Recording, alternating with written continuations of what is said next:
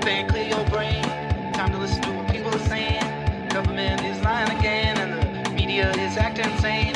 It's good to stay in bed and ignore the talking heads, but you can sleep when you are dead, so wake up.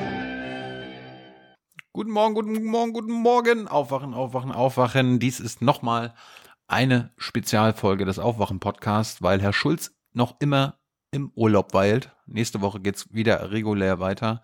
Und ähm, Hans Jessen und ich haben uns gedacht, ne, in der Zwischenzeit, wir können ja nochmal mit einem Menschen reden, der im Aufwachen-Podcast zwar nie direkt vorkommt, aber eigentlich immer eine Rolle spielt, nämlich einen Umfrageforscher.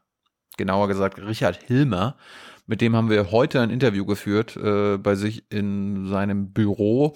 Er hat jahrzehntelang das Infratest DIMAP Institut geleitet und wir reden ihn, mit ihm über alles. Horse Race, Umfragen, Sonntagsfragen, Martin Schulz, äh, die Linke und äh, auch natürlich eure Fragen haben wir gemacht äh, und natürlich Stefan Schulz Fragen. Aber bevor wir damit anfangen, haben wir natürlich noch Unterstützer für Folge 219. Leider kein, Pro, äh, kein Präsentatoren, dafür aber Produzenten. Und wir fangen an mit Peter, mit Yvonne, mit Florian. Der hat 50 geschickt und schreibt, vielen Dank für eure Westworld und Nachrichtenanalysen in den letzten Folgen. Weiter geht's mit Gunnar, Nadine, Thomas, Hans, Valeria oder Hans und Valeria, die 25 schicken und, und schrieben, die Dusch. Andreas äh, hat überwiesen, Benjamin ist Produzent mit 70 Euro und schreibt längst überfällige Unterstützung und Anerkennung. Lisanne hat 25 gegeben und schreibt ein kleiner Support und vielen Dank euch beiden selbstherrlichen Zynikern. Bernhard, Christian, Carsten, Katharina, Markus, Paul, Stefan, Nico, Jakob, Alexander, Mark und Richard sind Unterstützer. Richard hat sogar 50 geschickt und ist damit Produzent und schreibt Gruß an die verachtenden Zyniker. Wolfgang ist Produzent mit 100 Euro und schreibt, äh, bedenke die Weisheit der Bäume. Annette, Daniel, Sebastian, Patrick, André, Florian, Christina, René und Nicole äh, haben 222 Euro überwiesen oder nur Nicole, das weiß ich jetzt gerade nicht, weil Stefan mir die Liste hier gegeben hat. Äh, Nicole schreibt, macht weiter so, ihr habt es verdient. Thorsten äh, sagt auch Danke und schreibt Danke für die Folge 218 zu Hamburg. Das war sehr interessant. Ralf, Steffen, Anna sind Unterstützer. Jürgen auch und schreibt Hallo Stefan, das sollte für einen Tag Sonnenschirm am Nordseestrand reichen. Das ist natürlich die Frage, wie viel hat er jetzt überwiesen? Fünf Euro? Zehn Euro? Oder kostet ein Tag äh, mit Sonnenschirm sogar 25 Euro? Das kann uns nur Stefan Schulz nächste Woche verraten. Michelle und Jörg sind auch Unterstützer. Jörg schreibt endlich auch von mir ein bisschen was. Bisschen ist besser als gar nichts, Jörg. Danke dafür. Christoph hat 150 überwiesen und schreibt, vielen Dank für eure tolle Arbeit. Robin hat 3,14 Euro gegeben und schreibt, Pi Euro für die politische Information oder Podcast-Intelligenz oder Presseironie. Sehr gut, Robin. Henning ist auch noch Unterstützer und schreibt, hier mein Obolus für viele tolle Folgen. Bitte weiter so. Das war's von den Unterstützern und wir mm, stürzen uns auch hiermit sofort rein in unser Gespräch mit Richard Hilmer. Hans Jessen war auch dabei. Viel Spaß und ähm, ja, bis nächste Woche. Denkt daran, äh, wir brauchen für Folge 222, nee, Folge 220 noch äh, Präsentatoren Unterstützer und Produzenten. Äh, unterstützt uns, geht auf iTunes, bewertet diesen Podcast positiv, bewertet Jung und Naiv positiv. Mit, äh, bei Jung und Naiv gibt's am Sonntag eine neue Folge mit der Chefin, mit der Vorsitzenden von Transparency International. Könnte euch auch interessieren. Und ansonsten bis nächste Woche und viel Spaß mit Richard, Hans und mir. Ciao. Wir sind bei Policy Matters, auf Deutsch auf Politik kommt's an und äh, wir beschäftigen uns heute mit Meinungsforschung.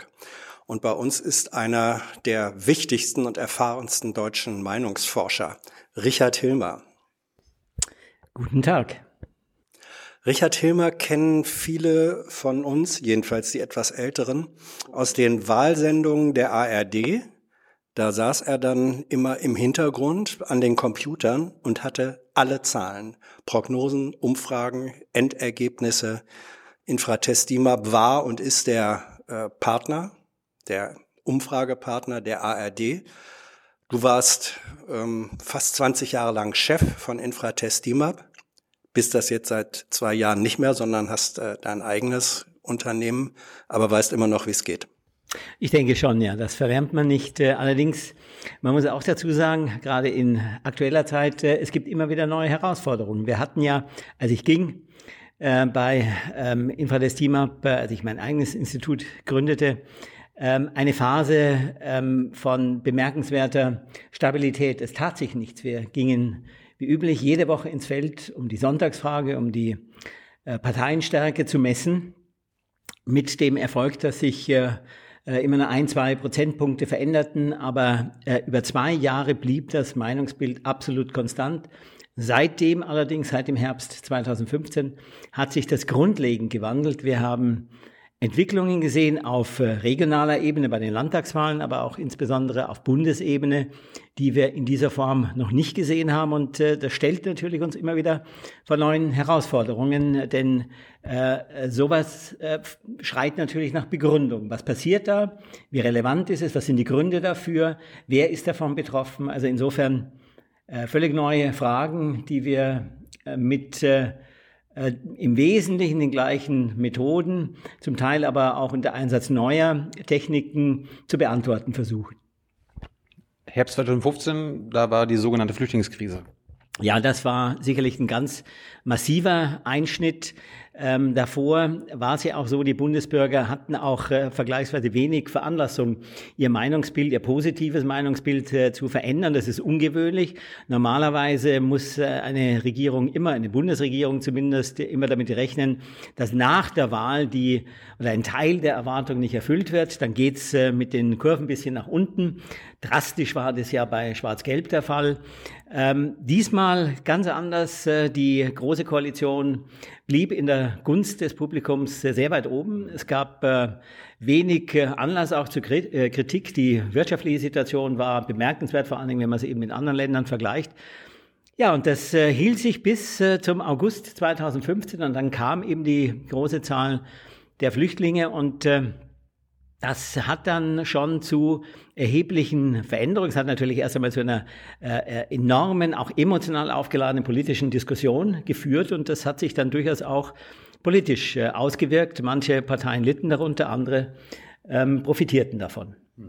Es hat aber auch die äh, Meinungsforschung gelitten, zumindest ihr Ansehen, denn im Zuge dieser äh, Flüchtlingskrise wuchsen dann auch äh, Parteien und Bewegungen aus dem rechtspopulistischen Lager, die traten dann auch bei Wahlen an. Und da hat regelmäßig äh, die Meinungsforschung ziemlich falsch gelegen äh, bei den Ergebnissen, die dann vorhergesagt waren. Meistens waren es so, dass die ähm, Parteien AfD und andere vergleichbare hatten dann bei der Wahl viel mehr Stimmen, als prognostiziert worden war. Und da war dann das allgemeine Vorurteil, entweder die Meinungsforscher haben sowieso keine Ahnung oder die versuchen Politik zu machen, indem sie die bewusst runterschreiben. Also letzteres äh, wäre viel zu riskant, denn äh, gerade im Institute wie im Fall des DIMAP oder auch die Forschungsgruppe Wahlen, die eben äh, massiv in der Öffentlichkeit äh, agieren, in der Öffentlichkeit stehen. Gerade hinter Infadestima steht ja ein großer Konzern, ein internationaler Konzern, der sich gar nicht äh, leisten könnte, da sozusagen irgendetwas ähm, anders darzustellen, als in den Zahlen erkennbar. Nein, das Problem liegt äh, einfach darin, und das ist auch nicht völlig neu, dass mit neuen Bewegungen die Herausforderungen auch neu äh, entstehen. Wir haben es ja in der Tat mit einer Gruppe zu tun, die eher rechts steht, die Wähler der AfD, äh, wir hatten in der Vergangenheit durchaus auch vergleichbare Probleme, wenn es äh, darum ging, die NPD oder auch die DVU richtig äh, abzuschätzen. Sie erinnern sich vielleicht Sachsen-Anhalt 1998, wo die DVU seinerzeit unter Frei eben auf einmal aus dem Boden schoss, regelrecht innerhalb kürzester Zeit enorme Zugewinne erzielte wo die ARD sogar, nachdem wir das wirklich so kurz vor Torschluss nochmal erkannten, zum ersten und einzigen Mal äh, sich entschieden, auch in der Woche vor der Wahl nochmal mit Ergebnissen der Vorwahlerhebung rauszugehen, weil erkennbar war, die DVO würde in den Landtag kommen. Wir hatten zwar seinerzeit auch nicht die Zahlen, die ähm, dann letztlich von der DVO erreicht wurden. Das waren 13 Prozent aus dem Nichts heraus. Das war schon äh, bemerkenswert. Diesmal sehr ähnlich. Äh, die Motivation ist ähnlich. Die ähm, Gruppen, die Wählergruppen sind sehr ähnlich.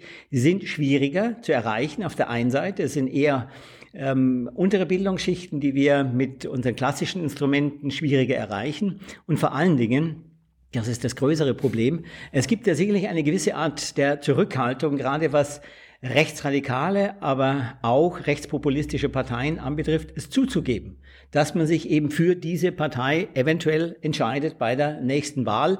Denn äh, diese Parteien ähm, haben ja durchaus äh, kein sehr positives Ansehen und das wissen die Befragten natürlich. Sie müssen also so ein bisschen auch gegen den Mainstream dort äh, sozusagen dann äh, äh angehen und das ähm, äh, trauen sich viele nicht. deswegen ist es wichtig, ähm, Korrektivfaktoren einzusetzen, nur die müssen entwickelt werden. Und die lagen eben zum Zeitpunkt der Wahlen 2016, der Landtagswahlen gerade im Frühjahr, noch nicht vor. Im Herbst war es dann schon besser. Äh, und ich denke, jetzt ist erstens äh, äh, der, ähm, die, die Zustimmung zur AfD deutlich gesunken. Und zweitens sagt die Umfrage. Sagt die Umfrage, wir werden es dann merken. Wir haben es aber auch gesehen in den Landtagswahlen. Die ähm, Landtagswahlen in 2016 haben zweistellige äh, äh, Ergebnisse für die AfD erbracht. Diesmal waren es äh, durchweg einstellige Ergebnisse. Also insofern kann man schon davon ausgehen, äh, die AfD hat größere Schwierigkeiten. Ob es dann wirklich so getroffen wird, von der Meinungsforschung, das ist immer, liegt in der Natur der Sache. Das wissen wir immer erst nach der Wahl. Allerdings äh, bin ich da eigentlich ganz zuversichtlich, dass die ähm, Anpassungsmechanismen, die jetzt greifen, auch äh, besser funktionieren. Ähm, es gibt auch durchaus neue Möglichkeiten, Erhebungsformen, die eben es erlauben, gerade Wähler rechtspopulistischer Parteien besser zu erfassen. Online kriegt man diese Leute weitaus besser, da muss man da vorsichtig sein, dann kriegt man möglicherweise zu viel davon. Wir wollen ja eigentlich mit dir jetzt gar nicht so über die Bundestagswahl reden, das wirst du mit allen anderen machen. Darum, aber wir kommen gleich auch auf das Grundlegende äh, ja. in Sachen Meinungsumfragen und äh, und so weiter und so fort. Aber du hast gerade gesagt, das ist nochmal interessant, äh, ihr erreicht diese rechtspopulistischen Wähler oder rechtsradikalen Wähler online, aber auch, wenn, wenn ihr mit denen am Telefon redet, äh, sagt dir denn da der Oma Erna nicht, äh, du, du kannst uns das jetzt hier sagen, das wird auch keiner deiner Nachbarn oder so weiter hören. Also gibt ja eigentlich keinen Grund für Oma Erna, äh, euch anzulügen. Warum, also, warum, warum, oder, oder nicht die Wahrheit zu sagen oder zu sagen, ja, ich wähle die AfD. Ja. Also es könnte natürlich, das sind Selbstverständlichkeiten, A, dass es immer anonym ist, diese Umfragen sind immer anonym, aber B, das auch zu sagen, den Leuten das auch zu versichern, dass eben niemand davon erfährt, was sie dann äh, uns im Interview dann im Einzelnen sagen. Aber trotzdem, es ist eben Telefon, auch mündlich persönlich, eine zwischenmenschliche äh, Aktion. Und äh, da spielen halt äh, auch Befindlichkeiten eine Rolle, da spielen Werte eine Rolle, da spielen auch Ängste eine Rolle. Und äh, erfahrungsgemäß ist es eben so, dass mit diesen Instrumenten ähm, äh, es dann schwieriger ist, solche gerade aktuellen Prozesse, die sich da abspielen, äh, zu erfassen. Wir haben das äh, Phänomen auch äh, ähm, in anderen Ländern gehabt, äh, beispielsweise bei der Trump-Wahl, wo in einzelnen Ländern, insbesondere in dem Ross Belt, die Wähler eben nicht zugaben in der, zumindest in der entsprechenden Zahl dass sie eben diesmal nicht Hillary Clinton, das war sozusagen eine Hochburg der Demokraten immer, sondern diesmal eben Trump wählen würden. Und äh, entsprechend groß war dann die Ernüchterung auf Seiten der Demokraten. Das heißt für uns, wir müssen immer wieder auch äh, etwas genauer hingucken und müssen halt sehen, was bewegt die Leute und äh, wozu führt das dann, wenn eben neue Themen auftauchen, die eben von den etablierten Parteien ähm, in nicht ausreichendem Maße, zumindest aus Sicht der Bevölkerung oder der Betroffenen, gelöst werden.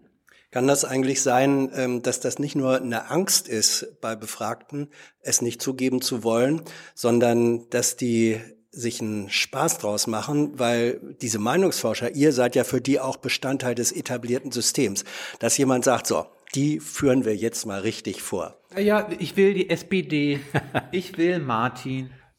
Also äh, das ist äh, so, so würde ich machen. In, in gewisser Weise schon äh, ich glaube, dieses, dieses äh, Problem, dass äh, eben äh, die Befragten oder ein Teil der Befragten nicht die Wahrheit sagen würden, das gibt es immer wieder mal, diesen, diese, diese These. Belegt ist sie nie geworden, im Gegenteil, also die Zahlen stimmen ja dann meistens doch bemerkenswert, im bemerkenswerten Umfang. Aber im Falle der AfD ist es schon mal eine Ecke komplizierter, weil hier tatsächlich ähm, ein, eine wichtige Motivation, diese Partei zu wählen, eben darin besteht, dass man äh, mit den etablierten Parteien, aber eben auch mit sonstigen ähm, äh, äh, Vertretern des Establishment, den Medien, äh, den Gerichten äh, nicht mehr das Vertrauen entgegenbringt wie eben andere Personen. Und auch wir Meinungsforscher sind möglicherweise dann eben für einige Teil des Establishments. Und da gibt es schon eine gewisse Zurückhaltung. Auch das war also in Amerika durchaus spürbar.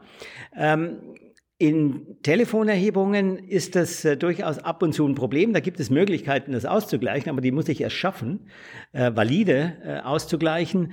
Online äh, ist es ein bisschen einfacher. Online ist der Einzelne für sich alleine, er füllt seinen Fragebogen aus. Und da gibt es eben solche Mechanismen nicht oder zumindest nicht in dem Maße. Äh, man muss nur vorsichtig sein, äh, denn die Repräsentativität bei Online ist ein größeres Problem als bei Telefonerhebungen. Warum?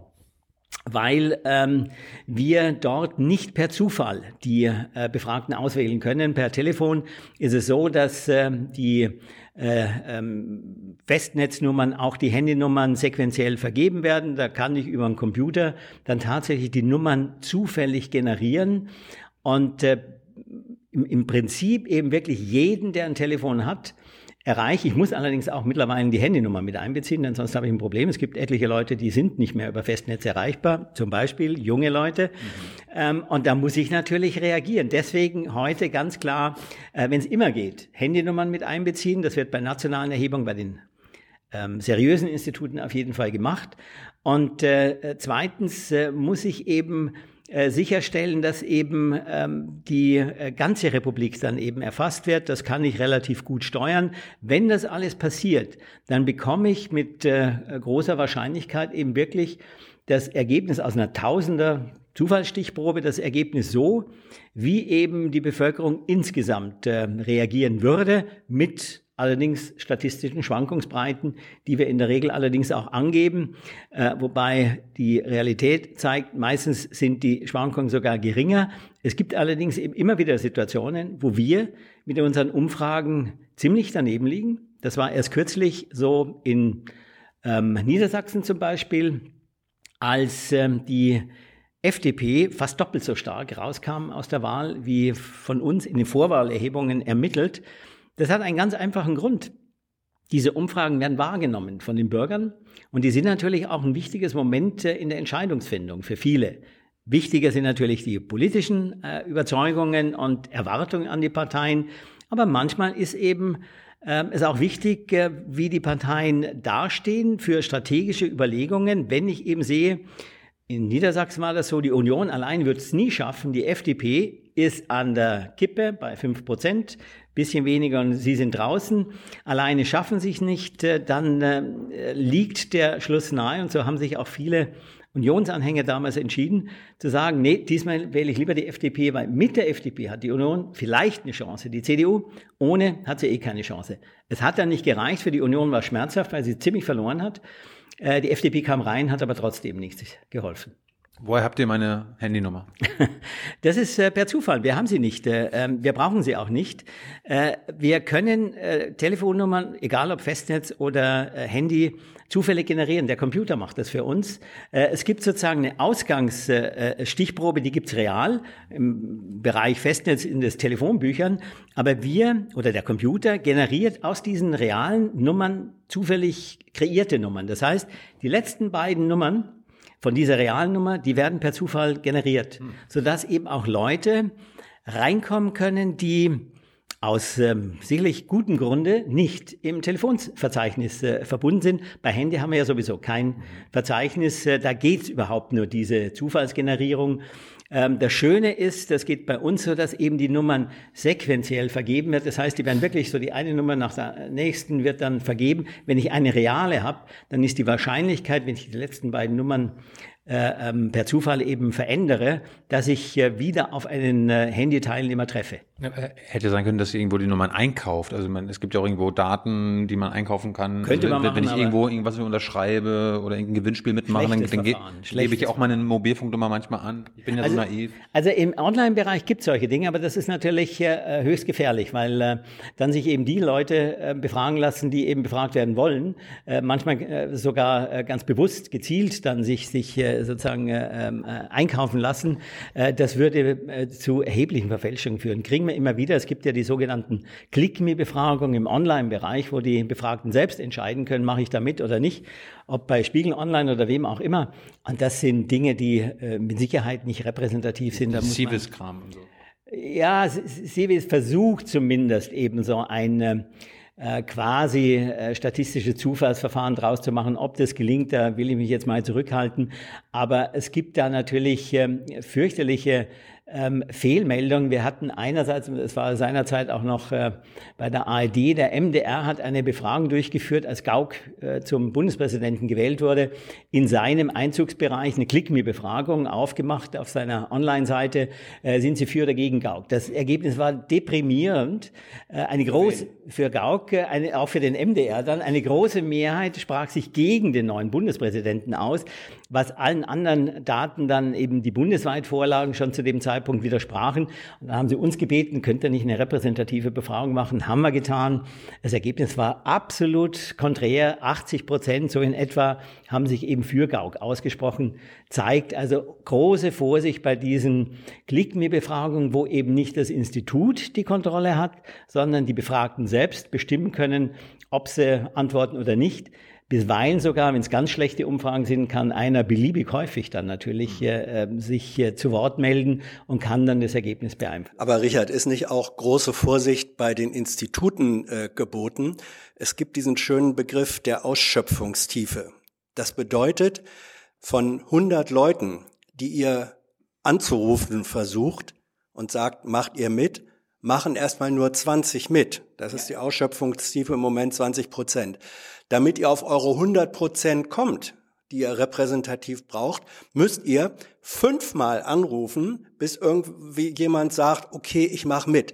Wie kann das denn dann noch repräsentativ sein, repräsentativ sein, wenn ihr den Auskunftswilligen überhaupt erstmal stundenlang hinterherlaufen müsst? Das ist kein Problem. Hauptsache, wir finden ihn am Ende. Das ist das Entscheidende, dass wir ihn eben äh, finden. Wenn er nicht da ist, ist er nicht da. Aber es ist äh, wichtiger, äh, das ist halt auch ein Gütequalität, eine Gütequalität von Umfragen. Ich muss es öfters probieren. Ich kann es nicht nur einmal probieren, denn es gibt eben Leute, die sind immer zu Hause.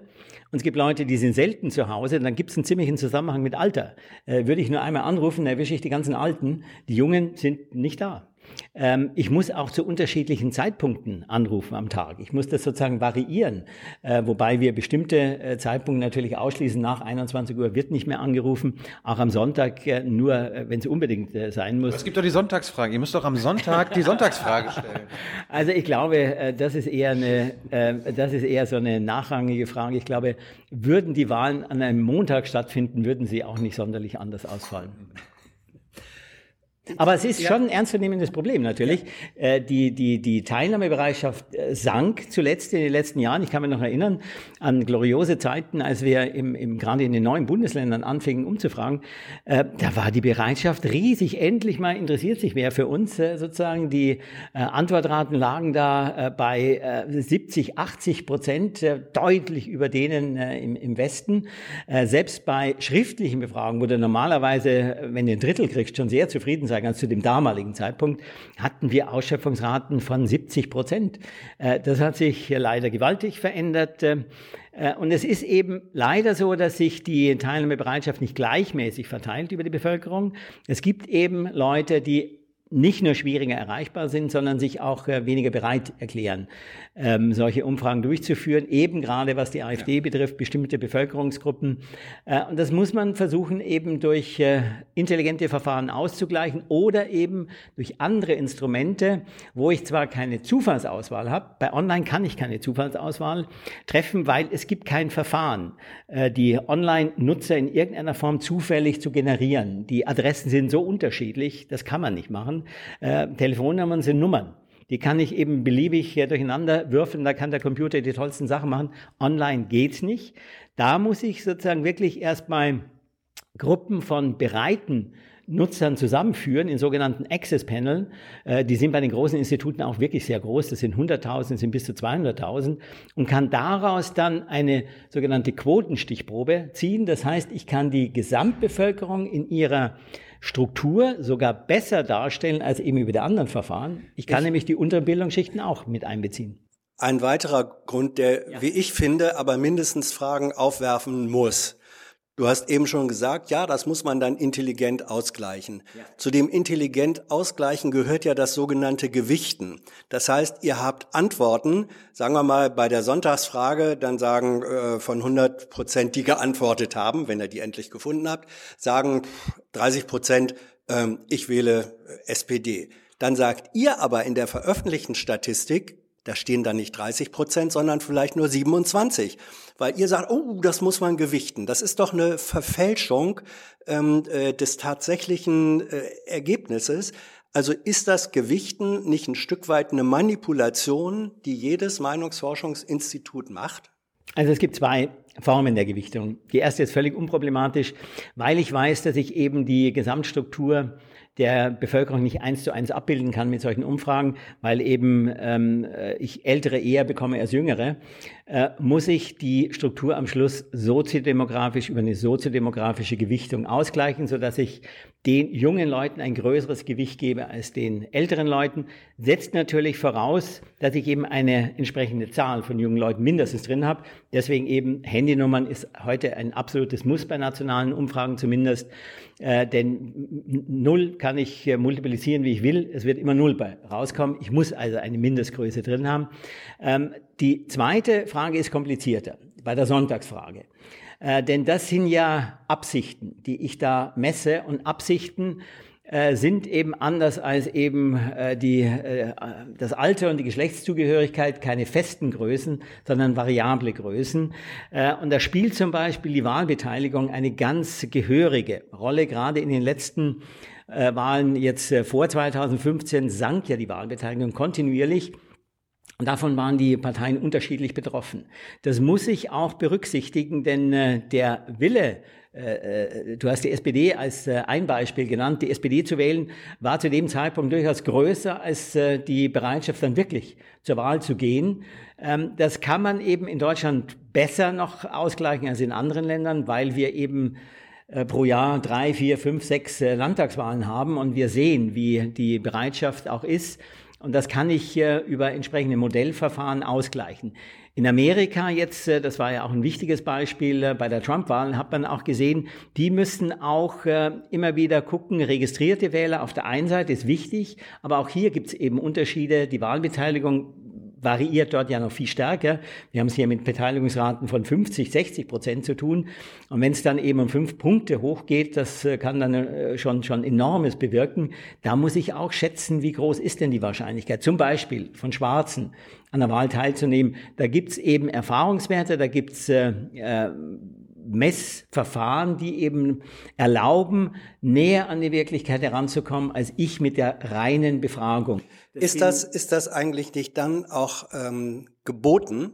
Manche machen das, andere nicht die sogenannten Rohdaten mit zu veröffentlichen, so dass äh, der, äh, der Bürger die äh, die Chance hat zu sagen, okay, die mit ihrer Erfahrung gewichten so und so, mhm. ähm, sagen dann eben, na ja, vermutlich wären es doch nur 27 Prozent, die die SPD wählen würden, aber in den Rohdaten haben tatsächlich 30 Prozent gesagt. Ist das nicht ein Angebot von oder eine Notwendigkeit von Transparenz und Fairness, diese Rohdaten mit zu veröffentlichen? Und warum wird das nicht durchgehend gemacht?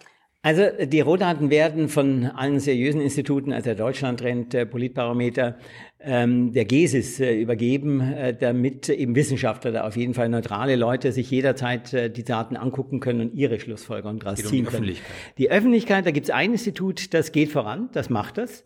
Die Forschungsgruppe Wahlen veröffentlicht in der Tat eben die sogenannte Projektion, das ist eben sozusagen die rechne, berechnete Größe, aber sie veröffentlicht auch die allerdings eben soziodemografisch gewichteten Daten, die sogenannte politische Stimmung. Und wie deutlich das manchmal auseinandergehen kann, wurde zum Beispiel äh, gerade nochmal sichtbar im äh, Januar, Februar diesen Jahres, März diesen Jahres, als dieser sogenannte Schulz-Hype äh, passierte. Ähm, da lagen die Umfragen, da lag die SPD bei Umfragen so bei 30, 32 Prozent. Bei der Forschungsgruppe in der Stimmung, ist, bei der Projektion lag sie auch so bei 31 Prozent. In der Stimmung lag sie oder stieg sie von 21 auf 42 Prozent. Das ist natürlich da, also da, wenn sozusagen eines Beweises bedürft ist, dass Stimmung nicht unbedingt Stimmen sind, war es dieses Momentum, aber die Bereitschaft war da. Also das war schon etwas, was eben bemerkenswert war. Die Leute haben sozusagen ihre alte Orientierung mal zumindest kurzfristig überdacht. Das muss man natürlich ziemlich genau beobachten, denn ähm, von Februar bis äh, September kann viel passieren. Das sehen wir ja, die Zahlen haben sich massiv verändert. Jetzt muss ich hier ähm, transparent sein und sagen, wir sind äh, kooperieren mit YouGov. Mhm. Die, die machen ja den, den ganzen Online-Kram, den ja. du ein bisschen kritisch siehst. Dafür haben die ja. aber, dafür haben die, dafür haben die doppelt so viele Befragte wie ihr. Also die machen nicht 1080 oder so, die machen 2000. Ist das dann nicht ähm, genauso seriös wie Infratest. Das ist jetzt nicht äh, keine Frage von Seriosität. Wir machen im Übrigen auch Policy Matters eine ganze Reihe von, von Online-Umfragen. Online-Umfragen sind manchmal äh, durchaus sinnvoller sogar als andere Umfragen, weil ich da viel tiefer reingehen kann. Wenn ich Zusammenhänge zum Beispiel herausbekommen will, was ist denn ausschlaggebend dafür, was veranlasst Leute, die AfD zu wählen, dann ist eine Online-Umfrage erstens deshalb schon besser, weil ich die Leute eher bekomme über Online-Erhebungen und zweitens, weil ich da viel mehr Fragen reinstecken kann und Zusammenhänge errechnen kann. Da geht es mir nicht so sehr darum, mit welcher Größenordnung kommt denn die AfD bei der nächsten Landtags- oder Bundestagswahl raus, sondern ich will eben wissen, warum überlegen sie überhaupt Leute oder warum wählen Leute AfD. Da ist es das richtige Verfahren. Das andere Verfahren, es ist natürlich irgendwann einmal erreicht sozusagen die Frage, kriege ich über äh, eine harte Zufallsstichprobe, Telefon, die allerdings mit immer mehr sinkenden Wahlbeteiligung zu tun hat, kriege ich da bessere Ergebnisse als mit einer guten Quotenstichprobe, einer guten Online-Erhebung. Gute Online-Erhebung heißt, äh, da muss ich auch ein paar äh, Qualitätskriterien äh, äh, einbringen. Äh, ich gehe mal davon aus, dass es YouGov macht. Ich muss also zumindest ein Teil, möglich ein Großteil, am besten alle ähm, Teilnehmer eines sogenannten Access Panels, das heißt auch YouGov arbeitet mit Leuten, die sie vorher in irgendeiner Form rekrutiert haben ähm, und befragt haben, wollt ihr eine Weile mitmachen bei uns? Ihr kriegt auch Geld, die kriegen Geld äh, in den äh, repräsentativen Umfragen, die kriegen in der Regel kein Geld. Ähm, äh, das ist eine Möglichkeit, das zu fördern. Muss man allerdings vorsichtig sein, denn manchmal machen es dann Leute nur des Geldes wegen. Da muss man dann ein bisschen äh, aufpassen. Aber da gibt es Möglichkeiten, eben die Qualität auch zu steuern, indem ich eben die Teilnehmer wiederum per Zufall rekrutiere. äh, und sicherstelle, dass die auch eine Weile drin bleiben und sicherstelle, dass die eben nicht schnell mal reingehen in so eine Online-Erhebung, klick, klick, klick, klick, äh, sozusagen immer den Mittelwert dann äh, anstreben äh, ähm, und, und äh, das Ganze, was normalerweise, wenn ich es ernsthaft betreibe, eine Viertelstunde, eine halbe Stunde dauern würde, in fünf Minuten oder noch kürzer durchführe. Äh, das kann man aber steuern. Und die guten Institute machen das. Ich gehe mal davon aus, YouGov macht's. YouGov hat sich gerade äh, bei den britischen Wahlen in letzter ja, Zeit ja. bewiesen. Sie haben als einzige, glaube ich, den Brexit noch äh, kurz vorher äh, vorhergesagt. Bei, nee, das bei war in dem Fall TNS. Äh, ah. TNS kürze Infratest. Äh, das Peinliche war, das Unangenehme war, da war es im Gegenteil so. YouGov hat eine ähm, äh, eine, eine quasi Exit-Poll gemacht an dem Abend. Äh, und äh, gerade bei der ARD war ein der äh, nachfolgende Kollege von mir, ähm, der wurde befragt von Schönenborn, stellte seine Ergebnisse vor. Ähm, zum gleichen Zeitpunkt veröffentlichte äh, YouGov sozusagen die Exit-Poll. Normalerweise ist Exit-Poll genauer. Da ging es nur um ein, zwei Prozentpunkte, aber es war eben knapp. YouGov hatte eine knappe Mehrheit gegen Brexit. Mhm. Äh, TNS hatte eine knappe Mehrheit damals für Brexit, nur Exit Poll ist Exit Poll. Also der, Exit Poll heißt ähm, äh, Befragung das, das am Wahltag. Am Wahltag, wenn die Leute gewählt genau. haben, genau. werden sie gebeten, hinterher machen sie doch nochmal für uns das Kreuz also da, wo sie es schon gemacht ich, haben. Da frage ich nicht nach, was würden sie ja, wählen, ja. sondern da frage ich, was haben sie gewählt? Das sind Tatsachen. Und deswegen ist das normalerweise auch deutlich besser. Da kann ich euch auch anlügen. Ja, aber also das tun die Leute. Ich, ich kann gerade, ich kann AfD Kreuz gemacht haben und dann kommt, kommt, äh, äh kommst du und also ein bisschen. Du? Der SPD, Martin habe ich wieder. Also bei der, bei den Exit Polls gab es auch äh, äh, Unterschätzungen der AfD, aber bei weitem nicht in dem Maße wie bei äh, den äh, Telefonerhebungen. Da lag man schon deutlich näher. Das ist jetzt nicht völlig ausgeschlossen, dass äh, eben auch solche Verfahren davon abhängig sind. Aber auch bei der Exit Poll, bei diesem Wahltagsbefragung, ist es so, da gibt es keine Kommunikation zwischen dem Interviewer und dem Befragten. Der Befragte kriegt einen Zettel in die Hand, einen Fragebogen, den füllt er selber aus, ganz alleine, anonym. Er sieht auch, er schmeißt ja diesen Zettel dann in eine Urne, da steht kein Name, da steht nichts dabei. Er kann also unmittelbar nachvollziehen, das ist wirklich anonym. Deswegen ist die Bereitschaft, da mitzumachen, auch weit höher als bei jeder anderen Befragung. Richard, ich möchte einen Satz von dir aufgreifen, den du vorhin so äh, als Halbsatz äh, gesagt hast. Die Ergebnisse sind ja auch wichtige Orientierungs- und Entscheidungshilfen. Ja. Das bedeutet doch, ihr seid nicht nur als Wissenschaftler unterwegs, sondern ihr macht massiv politische Beeinflussung. Das, was ihr an Daten erhebt, beeinflusst das Wahlverhalten. Darf das eigentlich sein? Ich denke ja, unbedingt. Äh, ich würde sogar sagen, die Wählerinnen und Wähler haben ein Recht darauf, zu wissen so ein bisschen, äh, wie könnte es denn ausgehen, wie ist die politische Stimmung. Sie können sich ja in Beziehung setzen dafür. Die Entscheidung bleibt Ihnen ja äh, nach wie vor selbst äh, überlassen. Aber es ist natürlich schon äh, dann ein kritisches Momentum. Und äh, man muss sich als Umfrageinstitut schon sehr, sehr genau überlegen, wie ich die Daten dann präsentiere. Äh, wenn wir zum Beispiel, bei uns ist ja die 5%-Klausel eine sehr kritische Größe, wenn ich denn eine Partei habe von äh, vier oder gar nur drei Prozent, äh, weise die damit aus, äh, äh, man sollte sich davor hüten, äh, die sozusagen als äh, Meinungsforscher oder als Polster dahingehend zu interpretieren, zu sagen, diese Partei hat keine Chance mehr. Äh, große Vorsicht, denn das ist nur in der Tat äh, eine Überforderung, eine Über äh, Schätzung der Zahlen, die wir haben. Wir können uns immer wieder mal irren. Äh, man kann nur sagen, das ist eben das, was wir erhoben haben. Ähm, davon kann es immer noch Abweichungen geben. Und äh, außerdem, äh, da ist ja die ARD auch äh, beispielhaft. Die ARD veröffentlicht ja überhaupt nichts mehr in der Woche vor der Wahl, sagt sozusagen, lasst mal die Wählerinnen und Wähler alleine mit ihrer Entscheidung.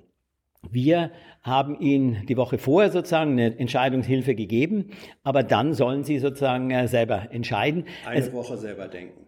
Eine Woche sich überlegen, wie sie es machen können. Es ist ja durchaus, wir haben es mit einem äh, ähm, Parteiensystem zu tun, wo eben die 5%-Klausel eine ganz, ganz wichtige Rolle spielt. Und das ist natürlich ganz entscheidend, wenn ich sehe, eben eine Partei äh, hat äh, Probleme. Ähm, äh, was für Schlussfolgerungen ziehe ich daraus? Gehe ich zurück und sage, nee, meine Stimme verschenke ich nicht, gebe ich lieber einer anderen Partei? Oder bei dem genannten Beispiel in Niedersachsen, nein, da wähle ich lieber diese Partei, denn nur zusammengenommen haben diese beiden Parteien eine Chance. Also das ist durchaus ein sinnvolles strategisches Momentum. Und eines ist ja vor allen Dingen wichtig für die Wählerinnen und Wähler, für deren Entscheidung. Äh, das ist ein Orientierungsmerkmal. Es gibt äh, eine ganze Reihe viel wichtigere. Die Medien spielen natürlich eine ganz andere Rolle dabei, wie die eben. Die, die bedienen sich, die bedienen sich ja bei euch. Ja, aber die berichten ja auch über die Parteien. Die berichten ja auch über deren Inhalte, über deren Programme. Die berichten über deren Politik, die sie bis dahin betrieben haben. Und das ist, das ist mit Sicherheit die äh, für die Befragten selber auch wichtigere Grundlage für. Ja, aber ist es nicht insofern wirklich ein Teufelskreis, wenn du sagst, die Medien berichten ja über die Politik der Parteien. Wenn sich aber die Politik der Parteien dann auch wiederum nach den Umfragen richtet, ja, dass eine Partei sagt, oh, mit dem Thema können wir vielleicht, wie die Meinungsforschung ergeben hat, punkten, dann machen wir eine solche Politik und dann äh, berichtet das Medium wieder drüber. Das ist doch ein äh, Teufelskreis, ein, ein, ein selbstreferenzielles äh, System. Nein, ich würde sagen, das ist äh, die, ein Muss an Responsivität, ein minimaler Responsivität der Parteien. In früheren Jahren war es so, dass die Abgeordneten, die Politiker bestens eingebunden waren in Bevölkerung. Das alte Bonn, ne, das war also eine recht übersichtliche äh, Stadt und äh, die Abgeordneten gingen dann am Wochenende immer wieder nach Hause und hatten Kontakt zu den Bürgern. Das ist heute ganz anders. Die Gesellschaft hat sich verändert. Sie ist viel heterogener geworden, komplizierter geworden und auch die, der Abstand zwischen Politikern und Bürgern ist größer geworden, ist schwieriger geworden. Und insofern glaube ich, dass äh, wir Meinungsforscher da durchaus eine wichtige Rolle spielen, um sozusagen die, ähm, die Lücke zwischen Politik und Bürgern zu schließen. Ähm, das heißt ja nicht, äh, dass die Politiker sich dann zwanghaft an das äh, halten, was äh, wir da als Bürgerwillen erheben. Das wäre ein schlechter Politiker, dann hätten wir keinen Euro gehabt, hätten wir nicht mal eine europäische Einigung gehabt in der äh, Weise, wie wir sie haben. Äh, das waren damals kluge und durchsetzungsfähige Politiker, die das so entschieden haben, äh, die eben gesagt haben, ähm, das ist wichtig für dieses Land, selbst wenn es die damalige Mehrheit, Euro war heftig umstritten in Deutschland, selbst wenn es die damalige Mehrheit der, Bürger nicht gut heißt würden. Ähm, danach war dann die, das Meinungsbild, kaum war der Euro da, dann durchaus positiv. Das hört sich gerade so an, als ob du das bedauerst, dass quasi die Lücke zwischen Politiker und normalen Bürger größer wird, aber gleichzeitig nutzt ihr das ja Realität. aus und hilft, hilft äh, den, ihr helft den Politikern ja noch, die Lücke nicht kleiner zu machen, sondern ihr sagt dann, naja gut, der Politiker sagt sich, warum soll ich die, warum soll ich näher an den Bürgern sein, wenn ich äh, Leute wie, wie dich habe? Ja, also wir sind ja nicht äh, äh, unglücklich darüber, dass wir gebraucht werden. Das wäre ja äh, Ich schon. absurd. äh, aber es ist eben wichtig auch, dass der Politiker, ein guter Politiker, auch Kontakt hält. Also ein gutes Beispiel ist in diesen Zeiten vielleicht ein bisschen weniger äh, Scholz, der Bürgermeister von Hamburg, der nämlich sehr intensiv den Kontakt zu den Bürgern sucht, jetzt ja auch wieder rausgegangen ist äh, nach diesen fürchterlichen Ereignissen in Hamburg. Ähm, äh, da äh, hat er möglicherweise ähm, äh, auch zu wenig auf die Bürger gehört, obwohl das Problem sicherlich noch ein viel komplexeres ist. Wie, was hätte er denn da machen können? Er hätte sie zumindest ein bisschen mehr schützen können. Die Befürchtungen waren ja durchaus da. Ähm, allerdings auch äh, die Bürger wussten ja nicht, was auf sie zukam, dass die eben stundenweise gar nicht mehr nach Hause kamen, weil alles äh, zugesperrt war. Das war wahrscheinlich keinem so richtig äh, bewusst. Äh, das hat man erst dann vor Ort äh, unmittelbar erfahren. Aber es gibt eben äh, Politiker, die sind etwas näher dran, die gucken auch mehr.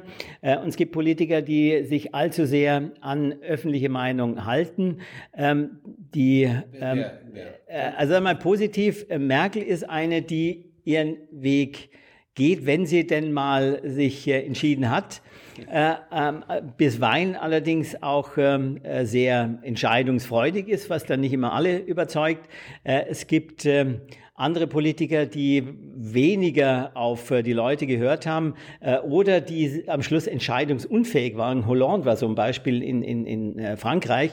Der war am Schluss sozusagen nicht mehr entscheidungsfähig äh, mit einer entsprechenden Reaktion der Bevölkerung. Sie haben ihn abgestraft, massiv. Er ist ja erst einmal gar nicht zur Wahl mehr angetreten.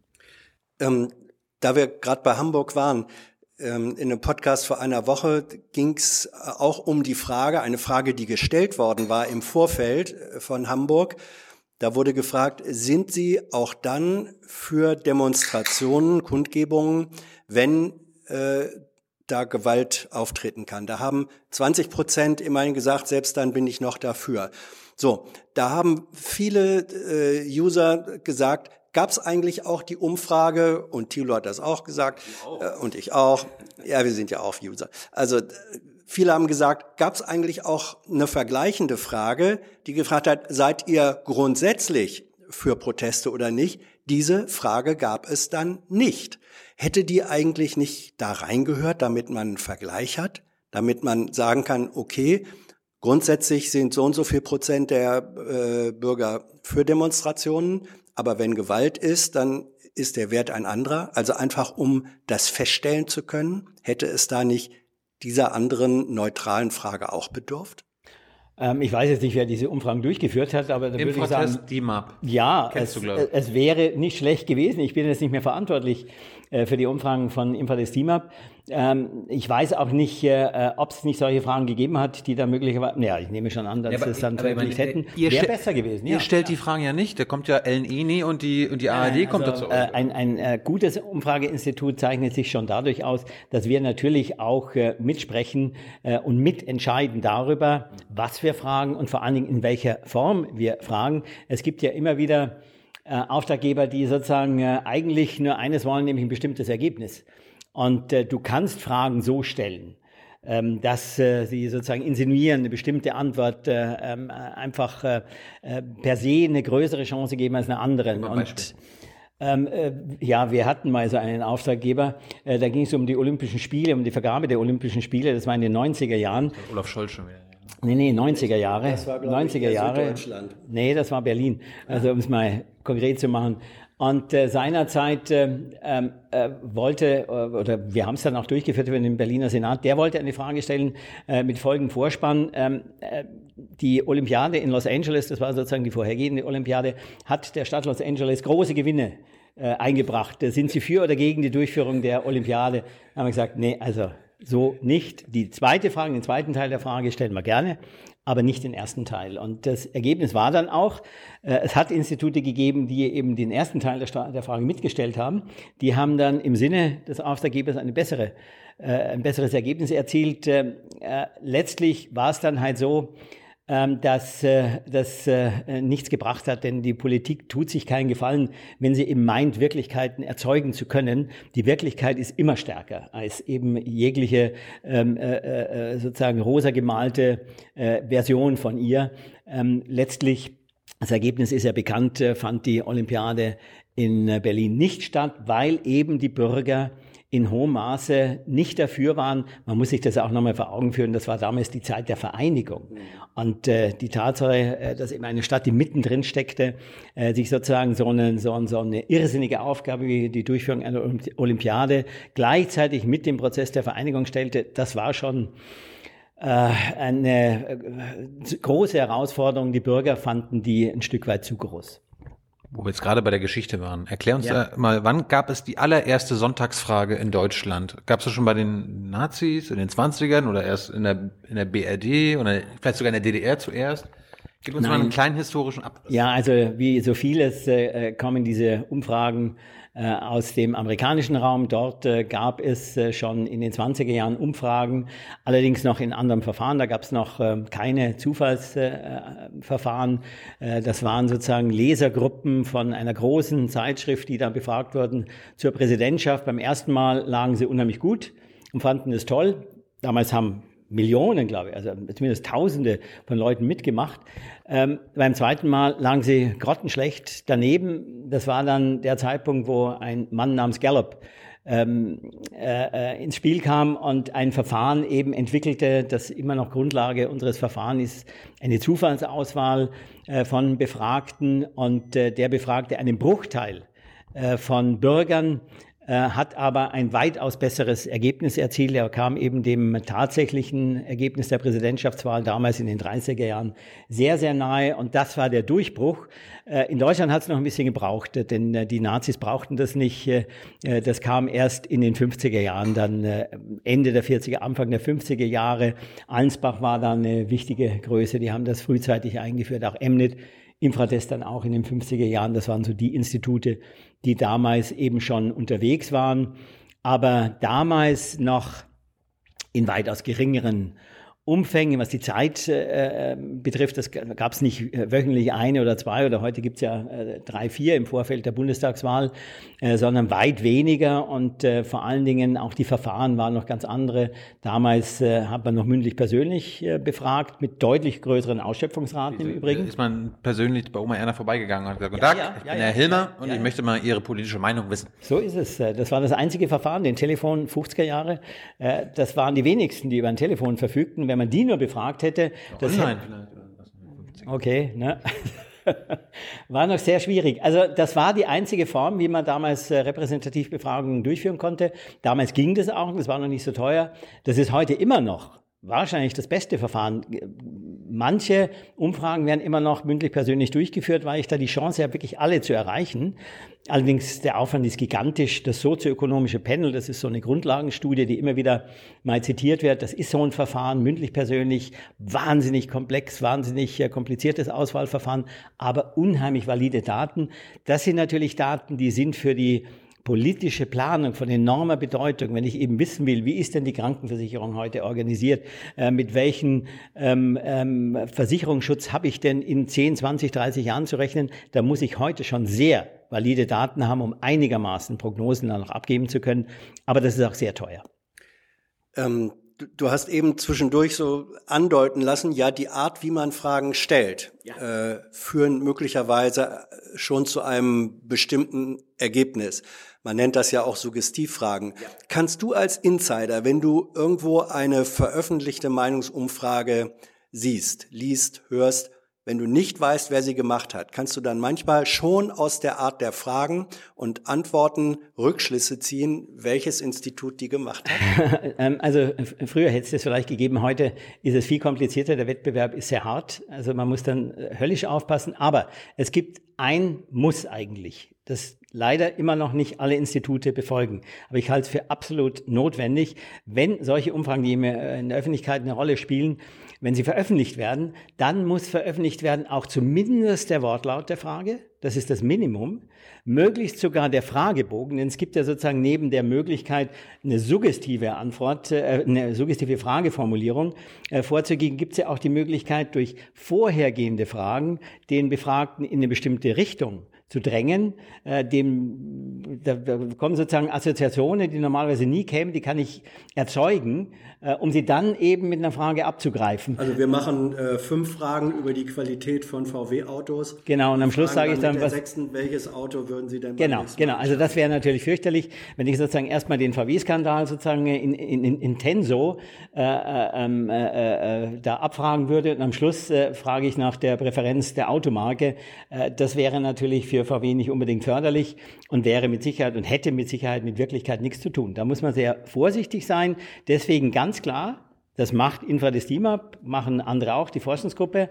Die Frageformulierung äh, muss veröffentlicht werden, damit eben zumindest kundige ähm, Interessierte die Möglichkeit haben, das abzuprüfen und gegebenenfalls eben auch dagegen vorzugehen.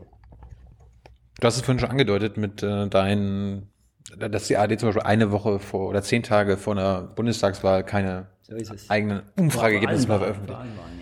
Ich, ich nehme jetzt mal nochmal eine radikalere Position ein und sage, mhm. äh, das sollten Sie ein Jahr vor der Bundestagswahl nicht machen. Äh, ich halte sogar Umfragen, diese politischen Umfragen, wie sie ständig durchgeführt werden, für eine Demokratie schädliche Sache, weil den Leuten und auch den Journalisten immer wieder gesagt wird, das ist der Zwischenstand, das ist der Zwischenstand, das ist der Zwischenstand. Und insbesondere vor einer Bundestagswahl möchte ich doch wissen, was die Parteien machen wollen und was sie gemacht haben und sich danach, dass ich mich danach orientiere und nicht, wie Hans es schon angedeutet hat, dass die CDU sich sagt so, ja, wir führen großen Vorsprung, brauchen wir jetzt nicht so viel anbieten, ja, weil der Vorsprung ist da, wir brauchen, mhm. wir brauchen es nicht machen. Also dadurch, dass die CDU jetzt führt, aktuelles Beispiel, braucht die CDU doch viel weniger ihren Wählern oder ihren potenziellen Wählern sagen, was sie machen will, sondern ihr kennt uns und die, äh, die Ergebnisse sind zufriedenstellend. Und dann denke ich mir, warum hören wir damit ein Jahr vorher nicht auf? Damit die Parteien alle schon ein Jahr vorher nicht wissen mehr, wie, wie steht. Also immerhin, äh, es gibt äh, Medien und es gibt Institute, die zehn Tage vorher aufhören. Das ist ja immerhin schon mal ein Fortschritt. Ähm, äh, ein Jahr hat äh, wenig Sinn, weil äh, wenn man jetzt sich anguckt, äh, was die, wie die Stimmung im September 2016 äh, war, die wird nicht vergleichbar sein mit der ja, umso im, besser. Im, im September. Umso da, genau, genau, ja, das ist der Grund. Ja, die Frage ist, warum machen wir Meinungsforschung? Äh, das ist, ähm, da gibt es ja unterschiedliche Nutzer. Da gibt es zum einen die Parteien, die wären sicherlich schlecht beraten, wenn sie nur die Sonntagsfrage zur Kenntnis nehmen, denn viel wichtiger sind natürlich die Fragen, die hoffentlich drumherum gestellt werden. Ähm, nach Kompetenzen, wer, nach wer ist der schönste, wer ist der schönste, der beliebteste? Auch das wäre sicherlich äußerst äh, kurz gegriffen, denn die Leute, wenn Sympathie spielt und Glaubwürdigkeit vor allen Dingen spielt sicherlich eine gewichtige Rolle, denn das Problem ist ja, als Wähler habe ich ja auch nur die Möglichkeit, eben per einem Kreuz einer Partei, in der Regel auch einem Spitzenkandidaten, das Vertrauen für vier oder fünf Jahre zu schenken. Was der damit macht, äh, darauf habe ich überhaupt keinen Einfluss als Wähler. Insofern ist Glaubwürdigkeit von Personen schon auch ein wichtiges Momentum, auch für mich als Wähler. Äh, wichtiger ist natürlich auch noch, was will der überhaupt mit meiner Stimme? Ich will ja was erreichen mit meiner Stimme. Und insofern sind Programme einfach auch wichtig. Für die Parteien ist es wichtig, schon festzustellen, wie gesagt, sie haben jetzt nicht mehr den Kontakt, wie das früher der Fall war. Die können nicht einfach mal zum Stammtisch gehen und sich dann nochmal kurz kundig machen. Ähm, rauszukriegen, was bewegt denn die Leute und was erwarten sie von Politik? Was sind wirklich die Themen, die die Bürger umtreiben? Das sind nicht unbedingt immer die Themen, die eben in den Medien äh, veranstaltet werden. Apropos Medien. Medien sind ja sozusagen die zweite Gruppe, die davon äh, profitiert. Ähm, die Medien haben schon ein Gefühl dafür, was eben interessiert und was nicht interessiert. Ähm, äh, da gibt es sicherlich Unterschiede. Ähm, Gott sei Dank eben gibt es äh, einige, die tiefer gehen, die eben versuchen, auch ähm, paar zusätzliche Momente neben der Sonntagsfrage zu erheben, eben wie äh, Themen wie Kompetenzwerte, sicherlich auch Zufriedenheit mit Politikern ist nicht unwichtig. Eben Glaubwürdigkeit, Verlässlichkeit ist ein wichtiges Momentum in der Politik. Und drittens gibt es dann noch die Bürger selber, die ja eben über die Medien ähm, sich äh, informieren können, auch über das Stimmungsbild. Das ist sozusagen so ein, äh, eine Möglichkeit, sich selbst reflektiv sozusagen ähm, in Beziehung zu setzen zur Gesamtgesellschaft, zu sehen, äh, was denken denn die anderen und äh, äh wo gibt es da Unterschiede. Das ist für den politischen Meinungsbildungsprozess nicht unwichtig. Das ist eine Möglichkeit und ich finde ähm, auch eine durchaus zulässige und sinnvolle Möglichkeit in demokratischen Gesellschaften, den Bürger den Bürgern, den Einzelnen auch die Möglichkeit zu geben, sich ähm, zu orientieren, auch in ähm, Hinblick auf ähm, andere Bürger, sich das ist auch für die Diskussion nicht ganz unwichtig.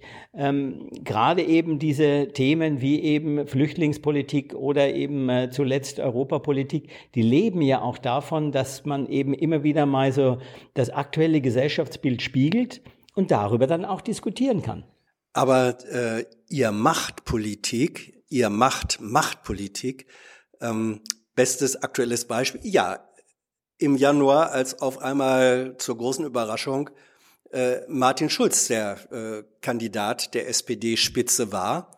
Diese Entscheidung fiel im SPD-Parteivorstand, nachdem eine Umfrage ergeben hat, dass der Kandidat Gabriel bei, der, bei den SPD-Anhängern selbst ähm, weniger Stimmen kriegen würde als Merkel, während der Kandidat Schulz, der damals noch gar keiner war, ein viel höheres Ansehen hatte. Diese Umfrage, die bei Gabriel diese Entscheidung herbeigeführt hat, habt ihr erhoben. Das konnte man sehen in einem Fernsehbild. Quelle Policy Matters. Also ihr habt eigentlich den Gabriel gestürzt und den Schulz aufs Schild gehoben. Was ist denn das für ein Gefühl? Er hat sich das selbst gestürzt. Also das war eine Umfrage, die der Parteivorstand der Parteivorsitzende ähm, äh, durchgeführt hat. Er hat ja die Ergebnisse dann selbst auch nee, präsentiert. Ihr habt sie durchgeführt, er hat sie in Auftrag gegeben. Er hat sie in Auftrag gegeben. Ja. Also insofern, äh, äh, er hat schon selber wissen wollen, äh, wie komme ich an? Äh, die Zahlen, er hat ja einiges unternommen, auch äh, durchaus Interessantes. Er hat ja auch Zustimmung erhalten für die Tengelmann-Geschichte damals.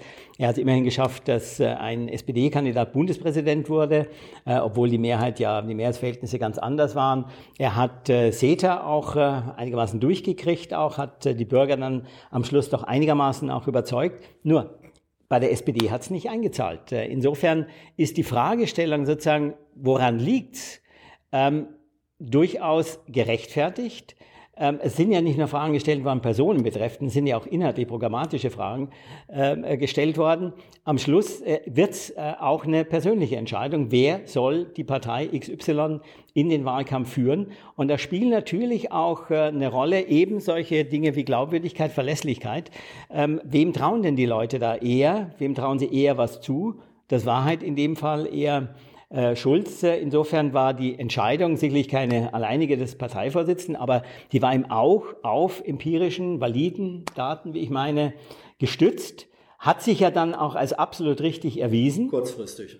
Kurzfristig, das ist eine andere Geschichte, was die Partei dann draus macht. Aber es gab eine Erwartungshaltung und die war immens. Also ich habe ja äh, die Bewegung kurz geschildert in der politischen Stimmung bei der Forschungsgruppe Wahlen. Also wenn eine Partei auf einmal von 21 auf 42 Prozent steigt, also damit haben wir auch nicht gerechnet, damit konnte niemand rechnen, dann zeigt es, da war irgendwas, äh, ungeachtet der scheinbar stabilen politischen Stimmung. Es gibt eben einen diffusen Erwartungshorizont, der über das äh, aktuelle Maß an konkreter Politik hinausgeht.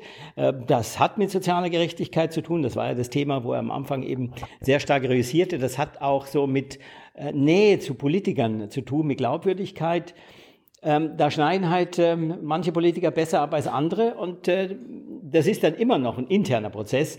Äh, das kann auch der Parteivorsitzende alleine nicht entscheiden. Das muss halt in der Partei insgesamt entscheiden. Ich muss gerade lachen, weil du sagst soziale ja. Gerechtigkeit. Da gibt es einen berühmten O-Ton von Thomas Oppermann aus dem Anfang des Jahres, der dann so sagt, wir haben jetzt festgestellt durch Studien, dass das Thema soziale Gerechtigkeit für SPD-Wähler ein wichtiges Thema ist. Wo ich mir sage, Hätten sie ja vorher wissen können, ja. Sag mal, äh, welche Partei bist du denn? Ja, ja. ja gut, äh, ich meine, äh, würde ich auch sagen, was unsere Ergebnisse anbetrifft, wir sind ja äh, seit Jahren auch schon unterwegs ähm, äh, wenn man eben die Zahlen von Infales Team anguckt, von der Forschungsgruppe, dann weiß man, dass eben ähm, Parteien äh, nicht irgendwie auswechselbar sind, sondern die haben eine Geschichte, die haben ein Profil.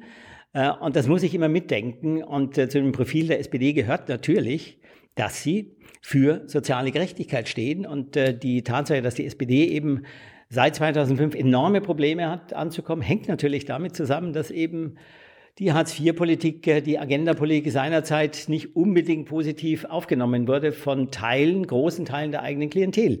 Ähm, das war sicherlich äh, nicht ganz unbedeutend, dass Schulz ja am Anfang ähm, als eine seiner ersten Äußerungen sozusagen eine ähm, äh, Korrektur der äh, Hartz-IV-Prozesse angekündigt hat. Ganz, ganz, ganz, ganz minimal. Ja, aber immerhin, es hat eine Erwartung eben erfüllt. Möglicherweise ist danach ein bisschen zu wenig gekommen. Das kann schon sein. Ich meine, ich mein, ist es nicht eine Aufgabe von euch, ich will jetzt nicht Infratest oder dein, dein, deine Policy Matters, aber allgemein sagen, ähm, wenn die SPD so fragt, ja, welchen Typen müssen wir denn da aufstellen oder was für eine Frau müssen wir da aufstellen, damit wir wieder glaubwürdig sind? Muss man denn nicht von eurer Seite aus sagen, naja, ihr wisst schon, die Hälfte eurer Wähler findet das mit Hartz IV und so weiter ziemlich scheiße. Und wenn ihr jetzt soziale Gerechtigkeit machen wollt, dann müsst ihr auch glaubwürdig sein. Muss man dann quasi nicht als Institut sagen, Freunde, solange ihr da keinen aufstellt, der sagt, die ganze Hartz-IV-Scheiße war die größte Scheiße, die wir jetzt gemacht haben, uns tut es leid, äh, äh, wir müssen das wieder zurückführen oder anders machen. Also Beispiel Corbyn, ja, der hat Blair und die ganzen Blair-Rights äh, aus Labour rausgescheucht. Diese ganzen neoliberalen äh, Labour-Leute sind jetzt sage ich mal, unbedeutend geworden. Und sowas fehlt der SPD, glaube ich. Die SPD ist immer noch in dieser Schröder-Mentalität drinne und also das, die, die, wissen das ja selber, ja. dass sie, solange sie diese Hartz-IV-Scheiße weitermachen, ja. äh, kann Merkel doch sagen. Gut. Nein, also äh, man muss schon auch der Gerechtigkeit äh, dazu sagen, es gab ja durchaus auch Zustimmung zu Elementen der Agendapolitik, auch ja. Hartz IV, aber es gab eben einiges. Auch, da kann ich auch was, FDP oder CDU wählen. Ja? Mh, hm, da gab schon, glaube ich, äh, Unterschiede noch. Aber es gab halt einige Punkte, mit denen waren halt die SPD-Wähler oder zumindest große Teile davon nicht einverstanden. Ähm, es gibt immer Momente, wo sozusagen eine Partei sich äh, für Dinge äh, entscheidet, für Wege entscheidet, die äh, ein Jahr zuvor oder kurze Zeit zuvor noch undenkbar schienen. Denken, äh, denk mal an die, an die Entscheidung Merkels, äh, aus der Atomkraft auszusteigen. Das war also sowas von äh, ähm, erwartbar wie ähm, Weihnachten zu Ostern. Äh, die Partei ist gewählt worden eigentlich, äh, dass sie eben ähm, die Atompolitik, die, die, die alte Atompolitik von Rot-Grün wieder revidiert. Und dann hat sie es äh, sozusagen den Ausstieg nochmal massiv beschleunigt. Ähm, ob das jetzt nun berechtigt war oder nicht, das ist äh, nicht die Frage, sondern ab und zu gibt es halt so Situationen, wo du sozusagen auch gegen die Partei agieren musst. In dem Fall sehr erfolgreich, äh, auch in anderen Bereichen, Abschaffung der Wehrpflicht, äh, früher für die Union völlig unmöglich. Das heißt, ich muss als Politiker schon immer sehr äh, vielseitig äh, denken. Ich kann mich nicht immer nur auf äh, ein Thema orientieren, ich kann mich nur, nicht nur auf Personen orientieren. ich muss eben alles im Blick haben, denn der Wähler hat ja auch mit seiner mit seinem Kreuzchen nur die Möglichkeit, eine Fülle von unterschiedlichen Erwartungen zusammenzufügen in Form der Erwartungen an eine Partei. Ähm, da gibt's immer auch Kompromisse, auch seitens des Wählers gibt's da immer wieder Kompromisse. Äh, die wenigsten sind hundertprozentig mit ihrer Partei ähm, im Einklang. Äh, und das muss ich halt äh, ähm, her herausfinden. Was ist eben sozusagen das, das Angebot? Äh, da dürfen sich Parteien nicht verbiegen. Die dürfen nicht eben sozusagen äh, abweichen äh, von, von der, der Grundbedingung. Das war also im Falle von Blairs in, in mancherlei Hinsicht gerade, was eben die Friedens- oder Nicht-Friedenspolitik Irak-Konflikt anbetrifft, sicherlich der Fall. Das gab äh, massive Probleme innerhalb der eigenen Anhängerschaft.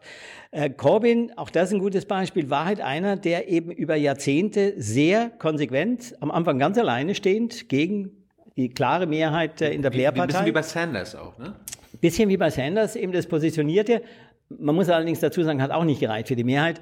Ähm, also man muss halt als Partei sicherlich mehrere Dinge ähm, äh, bedenke. Ich muss eben ein Tableau haben. Ich äh, kann ja nicht nur mit einem Vorsitzenden. Das ist äh, ein demokratischer Verein in der Regel. Das ist eben nicht wie Wilders äh, eine Ein-Personen-Partei, sondern das sind Parteien, die schon von unten heraus auch äh, existieren. Wir reden gerade über die SPD. Sigmar Gabriel, spielt, Sigmar äh, Gabriel hat Martin Schulz eingesetzt und hat dann seine Partei darüber informiert. Da ist nichts mit Basis. Naja, da ist schon eine Diskussion vorher gelaufen. Ne? Da gab es eine Diskussion über mehrere mögliche Kandidaten. Ähm, da war Schulz einer davon. Hätte er sich auch wählen lassen können oder so weiter.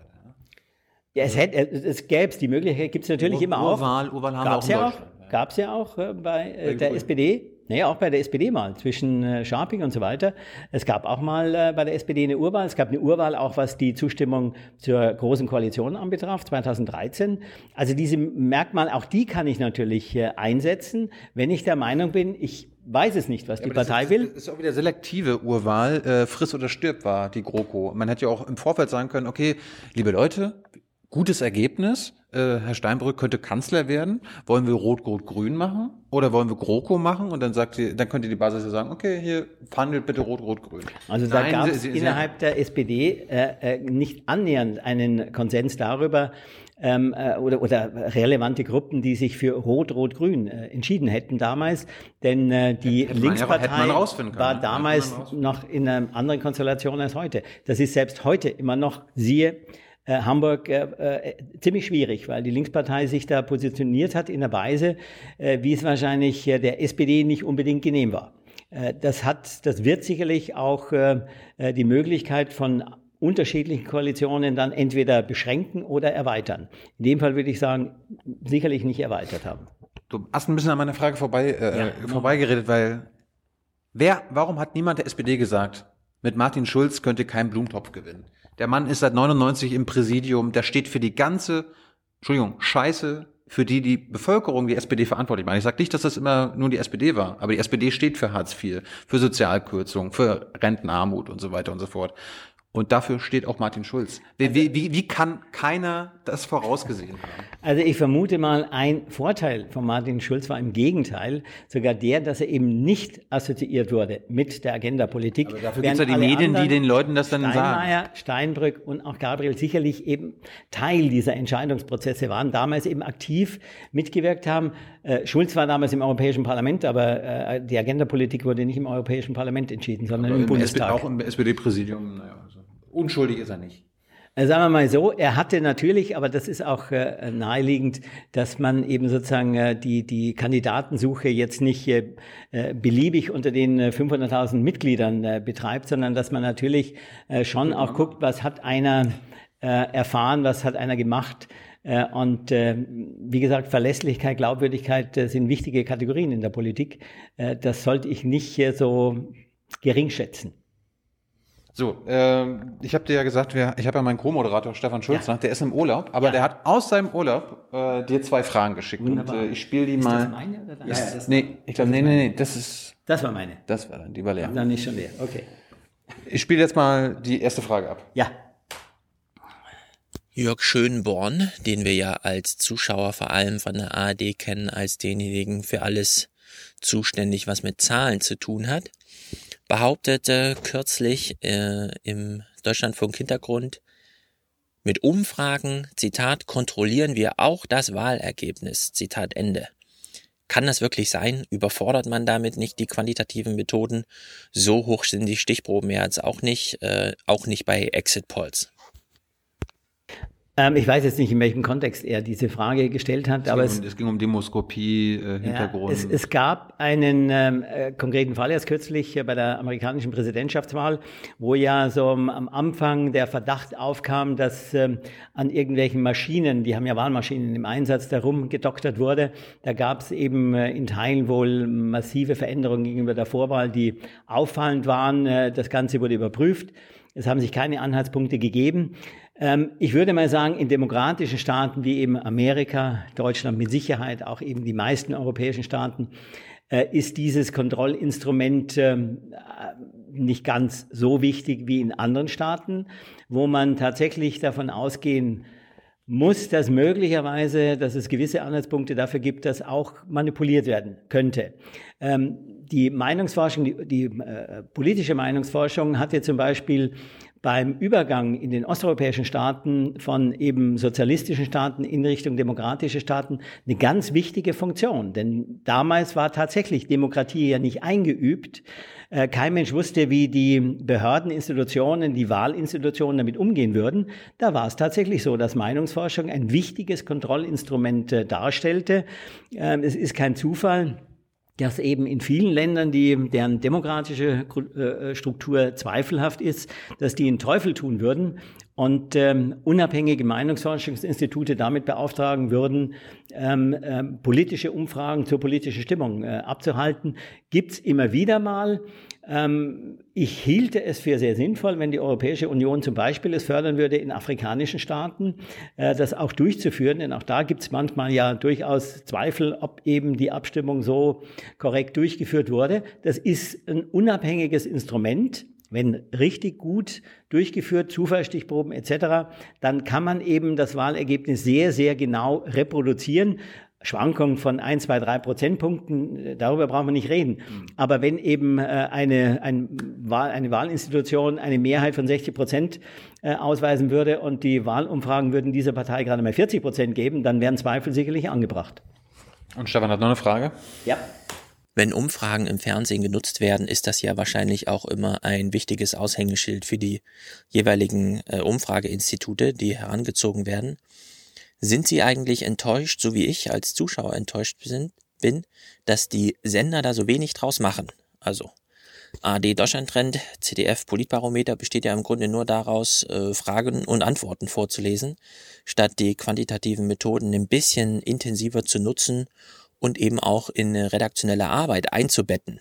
Sind Sie enttäuscht, so wie ich, dass diese Studien, die gemacht werden, im Grunde einfach nur Frage, Antwort, Umfrage, Wiedergabe ist und eben nicht mehr, was Journalismus ja eigentlich auch leisten könnte. Also sagen wir mal so, meine Entscheidung, 15 ähm, äh, einfach das Team abzuverlassen und ein eigenes Institut zu gründen, war äh, nicht zuletzt dadurch begründet, dass ich ein bisschen tiefer gehen wollte, dass ich eben wirklich mich mit äh, Studien zusammen mit meiner Frau mich mit Studien äh, befassen wollt mit Fragestellungen, die eben tiefer gehen, zum Beispiel eben ähm, die EU betreffend, den, äh, die Hintergründe des Rechtspopulismus äh, betreffend, die große Fragestellung Integration von Flüchtlingen betreffend. Äh, das sind spannende Fragen, das sind auch Fragen, die lassen sich nicht mit Ja-Nein beantworten, sondern da muss ich tief, tief in den äh, Wertekanon, in die, die persönliche Situation auch der Befragten zum Teil eintauchen, um eben Zusammenhänge ähm, äh, aufdecken zu können. Äh, es gibt durchaus auch äh, Sendungen innerhalb der Anstalten. Es gibt auch äh, ähm, andere Medien, die eben diese Studien aufgreifen. Erst kürzlich eine Studie, die eben große Aufmerksamkeit erzielt hat, war die von Bertelsmann bezüglich des Lehrerbedarfs beziehungsweise der Schüler, die da demnächst die ähm, deutschen Schulen durchlaufen. Ähm, das sind wichtige Studien, die eben wirklich ein bisschen tiefer gehen, die eben auch für gesellschaftliche Orientierung von enormer Bedeutung sind. Ähm, das, äh, glaube ich, äh, ist äh, zentrale Aufgabe auch der Institute. Diese politischen Umfragen sind eben sehr ähm, öffentlichkeitswirksam. Das ist für die Institute zum einen auch eine Möglichkeit, auf sich aufmerksam zu machen, aber das ist auch eine unheimliche Chance, die Methoden immer wieder zu überprüfen nach Validität. Wie stehe ich denn da? Denn selten wird Wirklichkeit so unmittelbar eingeholt oder selten werden die Umfrageergebnisse so unmittelbar eingeholt von Wirklichkeit wie eben bei diesen ähm, Wahltagsbefragungen oder auch bei den Vorwahlerhebungen. Und dann weiß ich, ich bin immer noch gut unterwegs, um eben Umfragen durchzuführen, die tiefer gehen, die eben wirklich erlauben, ähm, gesellschaftliche Orientierung zu geben. Da gibt es im Übrigen ja auch qualitative Verfahren, die viel interessanter sind. Die sind auch für Medien interessanter, weil sie eben Originalton mal ermöglichen, tiefer gehen, auch in, in, in biografische äh, äh, äh, Gründe für bestimmte äh, Überzeugungen äh, oder Konstellationen. Äh, und das glaube ich schon, dass äh, interessant wäre, auch für die Medien. Ähm, man muss halt äh, auch geeignete Plattformen dafür finden. Die Tagesschau ist sicherlich keine dafür. Tiefergehend würde da eigentlich schon bedeuten, wenn Oma Erna sagt hier, ja, wen willst du am Sonntag? Und Oma sagt so, Merkel oder CDU. Da würde einfach schon tiefergehend sein. Warum denn das? Ja, ja. Also auch äh, das zeichnet gute Umfrageinstitute aus, dass sie versuchen, eben Analysen zu erstellen. Also das wird schon, äh, glaube ich, in der Wahlberichterstattung gerade von ARD und ZDF sehr intensiv gemacht. Da gibt's ja dann wirklich eine Wahlanalyse, die versucht, sehr tief äh, zu bohren, äh, wer hat was, warum, welche Gruppen haben auch was, warum gewählt, äh, welche äh, Intentionen spielen denn da eine Rolle? Welche Rolle spielte die Person? Welche Rolle spielten Inhalte? Welche Rolle spielte Parteibindung? Ähm, das kann man natürlich noch intensiver machen. Äh, Parteien sind gut beraten, ähm, intensivere Studien auch durchzuführen, auch längerfristige, denn ähm, als Partei sozusagen äh, gewählt werde ich für die Politik der letzten vier Jahre, die ich eben gemacht oder nicht gemacht habe. Und insofern ist es schon sinnvoll, sich immer wieder mal zu vergewissern, ob ich denn eben in meine Überzeugung, äh, zumindest meine Anhängerschaft, also nicht nur das Richtige zu tun, sondern auch das Richtige im Sinne meiner Anhängerschaft zu tun oder der Bürger, dass ich äh, mich da immer wieder mal vergewissere. Liegt möglicherweise ein Teil des Glaubwürdigkeitsverlustes, was sowohl Umfrageinstitute als vielleicht auch die Sender ähm, angeht, daran, dass eben doch nur sehr wenig veröffentlicht wird.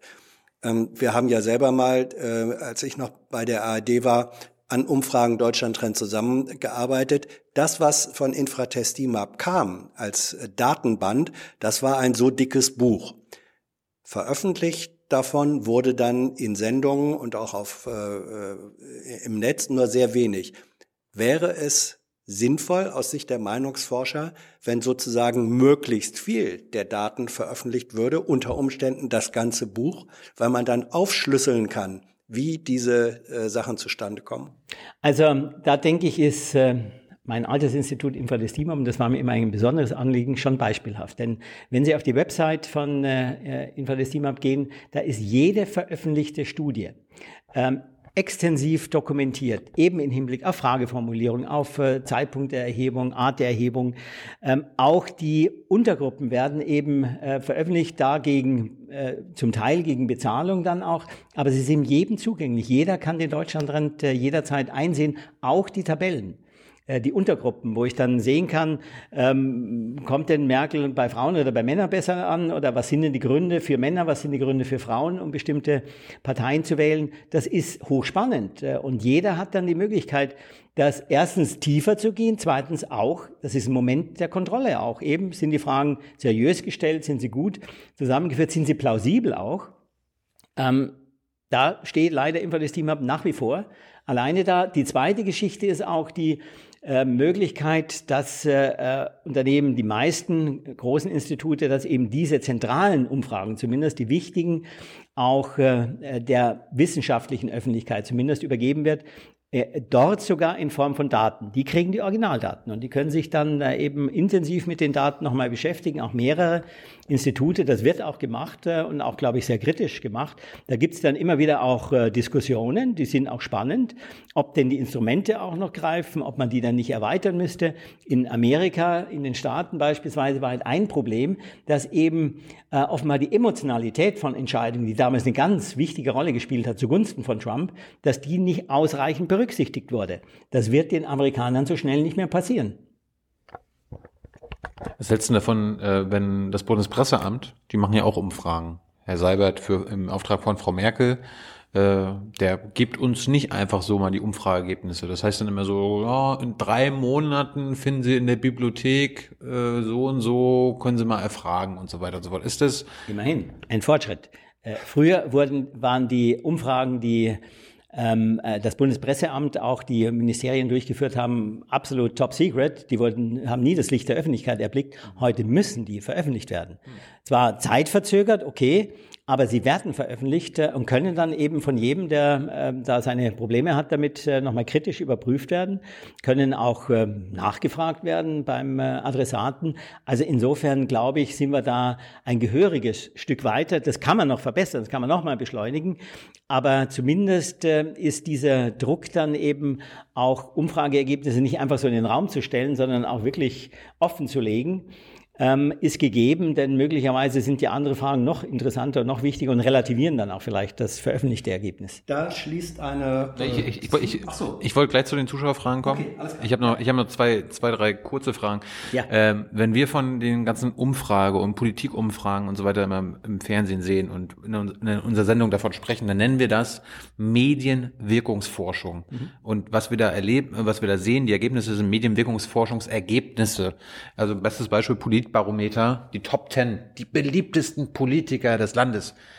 Das ist doch am Ende Medienwirkung, oder? Also wenn die Bild zehn Wochen lang über Steinmeier ihn über den äh, Klee lobt, äh, wenn Merkel wieder tolle Sachen gemacht hat, wenn sie das wieder gemacht haben und Schulz immer nur, oh Mann, Schulz, Schulz, äh, Bo also die Ja. Medien haben negativ berichtet, dann sind die Ergebnisse doch einfach nur das Ergebnis der Berichterstattung. Ja, nicht nur. Es gibt ja durchaus auch äh, äh, die Möglichkeit für die Befragten, die tun das natürlich auch, das Handeln, das natürlich meistens über Medien vermittelt wird. Das ist das Problem. Ich kann halt äh, äh, schlecht mich immer direkt telefonisch an Frau Merkel wenden und äh, fragen, was haben Sie denn äh, mit dieser Entscheidung bezweckt? Äh, was sind denn die Gründe dafür? Da bin ich auf Medien angewiesen. Mittlerweile gibt es ja durchaus auch direkte Kommunikationsmöglichkeiten, die die Kanzlerin ja auch nutzt, die alle Parteien nutzen. Einmal im Jahr nur. Nee, Podcast gibt's schon, äh, ich glaube, im wöchentlichen Rhythmus, äh, wo sie sich Theater. äußert. Das ist Theater. Ja gut, äh, Das ist fake. das ist zumindest eben eine, das ist eine. Das ist- Äußerung, auch Rechtfertigung für bestimmte äh, Politik. Das müssen Sie immer als äh, äh, Bürger äh, einschätzen, ob eben eine Äußerung von wem auch immer ernst gemeint ist oder weniger ernst gemeint.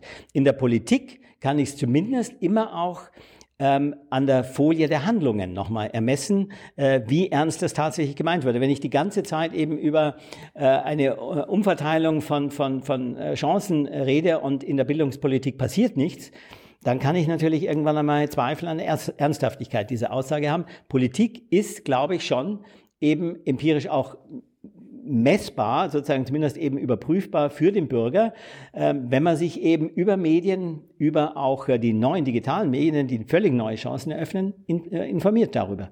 Kann man den Bürgern Themen einreden? Kann man den Bürgern sagen, äh, Letztlich das, nicht. das sind Themen, die euch doch am meisten interessieren, oder? Letztlich nicht. Also das ist sicherlich, wird immer wieder mal probiert, aber die Wirklichkeit stellt sich in der Regel eben als die entscheidende Größe äh, dar. Und Bürger, das ist ganz wichtig, die haben ein, nicht nur ein Gefühl für eben, was wirklich passiert oder nicht, gerade was soziale Gerechtigkeit anbetrifft, äh, die wissen, was gerecht und was nicht gerecht ist. Die lassen sich das von niemandem so ohne weiteres äh, einreden. Es gibt natürlich immer auch sehr objektive Größen, wie eben äh, die Sicherheit des Arbeitsplatzes, das Einkommen und solche Dinge. Äh, aber äh, sie können äh, auch besser einschätzen als, als andere, ob man denn eben an den objektiven, äh, auch belegbaren Zahlen des äh, Wohlstands, des steigenden Wohlstands, ob man daran auch wirklich angemessenen Anteil hat. Äh, das ist dem Urteil des jeweils Einzelnen überlassen. Aber ich glaube, jeder Einzelne hat da durchaus ein, ähm, einen guten Zugang dazu. Das ist jetzt nicht rein subjektiv, sondern das ist durchaus auch in der Regel eben durch eigene Erfahrungen begründet. Ein Thema, was viel, viel größer gemacht wird, als es die Bürger überhaupt selbst interessiert, ist das Thema Sicherheit. Ja. Alle Parteien wollen da ganz groß dabei sein, Hamburg. tun, tun so, als ob sie für Sicherheit sorgen können oder äh, nicht verantwortlich für die mangelnde Sicherheit waren. Und gleichzeitig, wenn man in den Mein- Meinungsforschungsfragen äh, das reinguckt, welche Themen sind die am allerwichtigsten? ne? Bildung, soziale Gerechtigkeit, Infrastruktur, und dann Sicherheit ist so bei, ist in den Top Ten, aber nicht, nicht in, nicht, in den Top, aber das Ding ist, medial wird Sicherheit dann aber trotzdem ganz groß gespielt, weil davon Ja. bestimmte Parteien wieder profitieren können. Und das sind, aber- das sind meistens dann die rechten Parteien. Wenn es kein, kein, kein, äh, keine Resonanz beim Bürger findet, dann hat das gar keinen äh, Sinn. Wenn allerdings das eben belegt wird durch Ereignisse, durch Terroranschläge, durch eben sowas wie in Hamburg, das ist ja nur bildhaft äh, in, in die Haushalte geschickt worden, dann kann man natürlich äh, sich äh, schon seine Gedanken machen, aber du kannst Wirklichkeit nicht dekonstruieren, du kannst Wirklichkeit nicht medial darstellen. Das geht vielleicht in anderen Ländern, wo eben äh, die Strukturen nicht so demokratisch, wo die Kontrolle nicht äh, ausreichend ausreichend ist. Bei uns halte ich das für unwahrscheinlich. Es gibt auch Situationen, wo eben Sicherheit tatsächlich im aus, auch aus Sicht der Bürger ein Riesenproblem wurde. Hamburg war mal so ein äh, Beispiel 2000, äh, wo seinerzeit eben auch Hafenstraße ein Riesenproblem darstellte und die Bürger den Eindruck hatten, die Politik insgesamt, äh, SPD wie CDU, kümmern sich nicht mehr ausreichend darum. Das gebiert dann eben solche Trotzreaktionen, solche Protestreaktionen, wie eben die seinerzeitige Wahl des Richters Schill mit 20 Prozent. Das war damals eben auch eine ziemlich ähm, eine Schlappe für die ähm, äh, Parteien, aber es war eine Botschaft, die die verstanden haben. Aber Schon vier Jahre später haben die reagiert und äh, das Ganze war wieder, der Spuk, hm. Schill war vorbei. Aber wird da nicht ein Stück weit ähm, politisch Schindluder getrieben mit äh, zwei Begriffen, die ähnlich klingen, aber nicht dasselbe sind. Sicherheit kann ja eine scheinbar einfache Antwort sein, wo es tatsächlich um Verunsicherung geht. Ja, wenn also Menschen das Gefühl haben, oh, wir wissen nicht so genau, wo es lang geht, und dann kommt einer an und macht das große Sicherheitsangebot. Ähm, ist das nicht eigentlich das Vorgaukeln einer Form von Sicherheit, wo es in Wahrheit um was ganz anderes bei den Bürgern geht? Also seinerzeit in Hamburg war das sicherlich so, denn äh, Schill hatte keine Konzepte und das wurde auch dann sehr, sehr schnell deutlich. Aber ähm, es hat halt eines tatsächlich bewirkt, dass eben die äh, klassischen Parteien, SPD und CDU, sich deutlich mehr Gedanken darüber gemacht haben und versucht haben, eben wieder ein Sicherheitsgefühl herzustellen durch konkrete Maßnahmen. Seinerzeit eben war das äh, die CDU, später dann eben auch die SPD. Das ist jetzt sicherlich ein bisschen äh, äh, beschädigt worden durch die Ereignisse in Hamburg. Aber sozusagen Sicherheit ist ein Thema, das eben sehr schnell mit Ereignissen hochkocht. Äh, wenn es allerdings dauerhaft als Problem bleibt, dann hat jede Gesellschaft ein Riesenproblem. Denn ohne Sicherheit ist alles äh, relativ äh, irrelevant. Sicherheit ist schon sozusagen so eine Erwartung, so eine Grunderwartung, die vorhanden ist. Wenn ich meines Lebens nicht mehr sicher sein kann, dann nehmen alle anderen Dinge an Bedeutung ab wir sind weit davon entfernt, aber es gibt ja Länder, da ist es schon so. Und da ist es dann wirklich das absolut Dominante.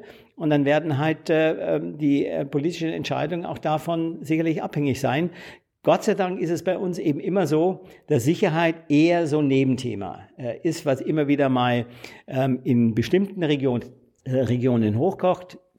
Vermutlich wird es in Hamburg äh, zurzeit ein bisschen brisanter sein als anderswo, aber was eben äh, ganz, ganz selten wirklich Wahlen entscheidet. Aber, ne, ne, nur ganz, ganz kurz mal. Hier G20 in Hamburg. Du hast gesagt, ja, die Bilder und so weiter, das wird die Leute ja irgendwie beeinflussen. Äh, ich meine sogar, das, man, wird, das wird sie manipulieren, weil äh, die Gewalt wird jetzt wieder, es wird Thema wegen den Linksextremisten, wegen den Krawallmachern und so weiter und so fort. Äh, wir haben wahrscheinlich jedes brennende Auto gesehen, was in Hamburg überhaupt gebrannt hat, äh, jedes, jedes brennende, brennenden Laden, der überhaupt gebrannt hat, aber wir haben nicht jeden äh, knüppelnden Polizisten gesehen. Wir haben nicht jeden, jeden, äh, jede Gewalttätigkeit von Polizisten gesehen. Also ich bin der Meinung, da werden die Leute schon in gewisser Weise von Medien, wie der Bildzeitung und anderen großen Medien, manipuliert in dem Sinne, das Problem sind diese Täter. Und es werden andere Täter ausgeblendet. Also ich glaube, es gibt ja noch andere äh, Medien als die Bildzeitung. Es gibt ja noch die Taz und, andere Zeitungen, die da durchaus äh, andere Perspektiven die haben, suchen. Die haben ein paar hundert, ein paar hundert Leser. Aber sie können zumindest äh, korrigieren und auch mittlerweile spielt das Internet natürlich eine enorme Rolle, wo sich jeder eben aktiv selber äh, ein Bild machen kann. Also insofern äh, auch da bin ich äh, ziemlich überzeugt, äh, wird es äh, weder einer Bildzeitung noch irgendeinem Fernsehsender gelingen, äh, irgendwelche Eindrücke zu vermitteln, die durch Realitäten nicht abgedeckt sind. Es gibt sicherlich immer Interpretationsspannen. Das ist ganz klar. Eben gerade was Schuldzuweisung oder die Ursachensuche zu tun hat, betrifft, da gibt es natürlich dann unterschiedliche Zugänge. Die werden ja zurzeit auch intensiv diskutiert in den Medien. Die Talkshows sind voll davon. Also man kann sich jetzt nicht unbedingt beschweren darüber, dass eben äh, hier nur eine einheitliche Meinung vorgesetzt äh, wird. Dieses äh, jüngste wunderbare Beispiel, die Maischberger Talkshow, also da waren erstens wirklich alle Seiten geladen und zwar auch wirklich gleichgewichtig, würde ich sagen. Und es war ausreichend Möglichkeit, Argumente auszutauschen. Also das war eigentlich eine beispielhafte Sendung, was Ausgewogenheit anbetrifft der, das Ergebnis zeigte allerdings, wie hoch emotionell dieses Thema derzeit belegt ist. Äh, ähm, Ob es dann wirklich zur Aufklärung beigetragen hat, das äh, sei dahingestellt. So, wir haben Zuschauerfragen. Ja. ja. Ähm, Wollknäuel möchte wissen und er sagt, mich interessiert schon mal sehr, äh, was Policy Matters äh, jetzt als neuer eigener Bauchladen äh, macht. Bauchladen ist mein Wort. Ähm, beraten Sie prinzipiell nur eine Partei oder auch mehrere? Würden Sie gleichzeitig auch starke Konkurrenten beraten? Oppositionen? Also wir ähm, beraten oder wir arbeiten nicht nur für eine politische Partei, wir sind da durchaus offen. Äh, wenn es allerdings um äh, wirklich eine Betreuung in, in einem Wahlkampf geht, kann man nicht für mehrere Parteien arbeiten. Es geht schlicht und einfach nicht. Für wen arbeitet ihr denn? Wir haben zum Beispiel Umfragen durchgeführt, äh, breites Spektrum von der CSU bis hinter SPD. Also das ist nur wirklich ein sehr breites Spektrum. Das ist, das ist die Mitte. da bist du gerade in der Mitte. Äh, es gibt sicherlich, es gibt äh, Parteien, für die würden wir nicht arbeiten. Welche? Dazu gehört eben zum Beispiel die AfD. Ähm, äh, es gibt äh, ähm, eine Reihe von anderen Kunden. Äh, Parteien sind nicht unsere Hauptgruppe, denn äh, das ist natürlich schon so, dass die eben sehr stark auf Wahlen orientiert sind und da kriegen sie Daten von äh, ganz anderen Instituten. Da sind eben die klassischen Institute da ein bisschen näher dran. Äh, wir gehen eben, wie gesagt, eher in die Tiefe für Institutionen wie Stiftungen, äh, wie ähm, auch äh, ähm, Medien, die eben so ein bisschen intensiver reingehen wollen. Wir beschäftigen uns beispielsweise mit Themen, ich habe es eingangs mal erwähnt, wie ähm, Flüchtlingspolitik, Integration der Flüchtlinge, über die EU, ein wichtiges Thema, was immer schon komplex war, was aber an Bedeutung gewinnt, und auch Rechtspopulismus und dessen Ursachen und Gründe und die Frage, wo die sozusagen dann auch anschlussfähig sind bei äh, anderen Gruppen. Äh, das sind Themen, die eben erfordern, dass man nicht mehr kurz fragt, äh, sozusagen, wie hoch ist denn der aktuelle Anteil der AfD, sondern ich muss rauskriegen, was erwarten die Leute, warum liefern das andere Parteien nicht, was könnte man auch anders machen und was sind denn auch sozusagen die, die gesellschaftlichen Ursachen dafür. Das sind spannende Projekte. Ähm, und äh, die sind jetzt nicht so sehr eben dem tagesaktuellen äh, Geschehen gewidmet, aber gehen eben ein bisschen mehr in die Tiefe, denn äh, unser Name ist ja sozusagen Programm Policy Matters, Politik, äh, auf die kommt es an. Und in all den Bereichen, die ich genannt habe, ist halt Politik von enormer Bedeutung, egal ob Flüchtlingspolitik oder Europapolitik. Da kommt schon drauf an, welche Politik ich dann eben mache. Ähm, je nachdem kann ich eben Probleme besser oder schlechter lösen. Was zahlt die ARD dafür, dass sie jede Woche einen Deutschland Trend macht? Ähm, da bin ich jetzt der falsche Ansprechpartner. Äh, ich kenne die aktuelle Preispolitik nicht.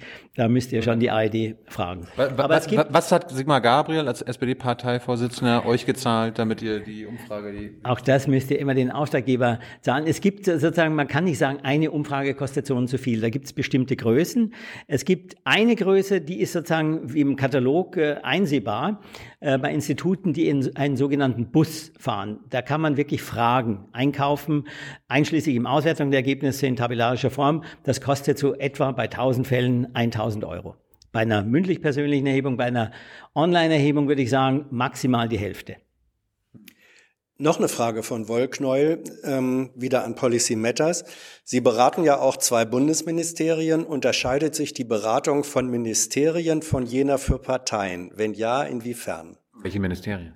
Ähm, das war das Familienministerium und, ich weiß das gar nicht, wer das zweite war. Ähm, also die Arbeit äh, unterscheidet sich natürlich. Das sind halt eben thematisch eng eingegrenzte Bereiche.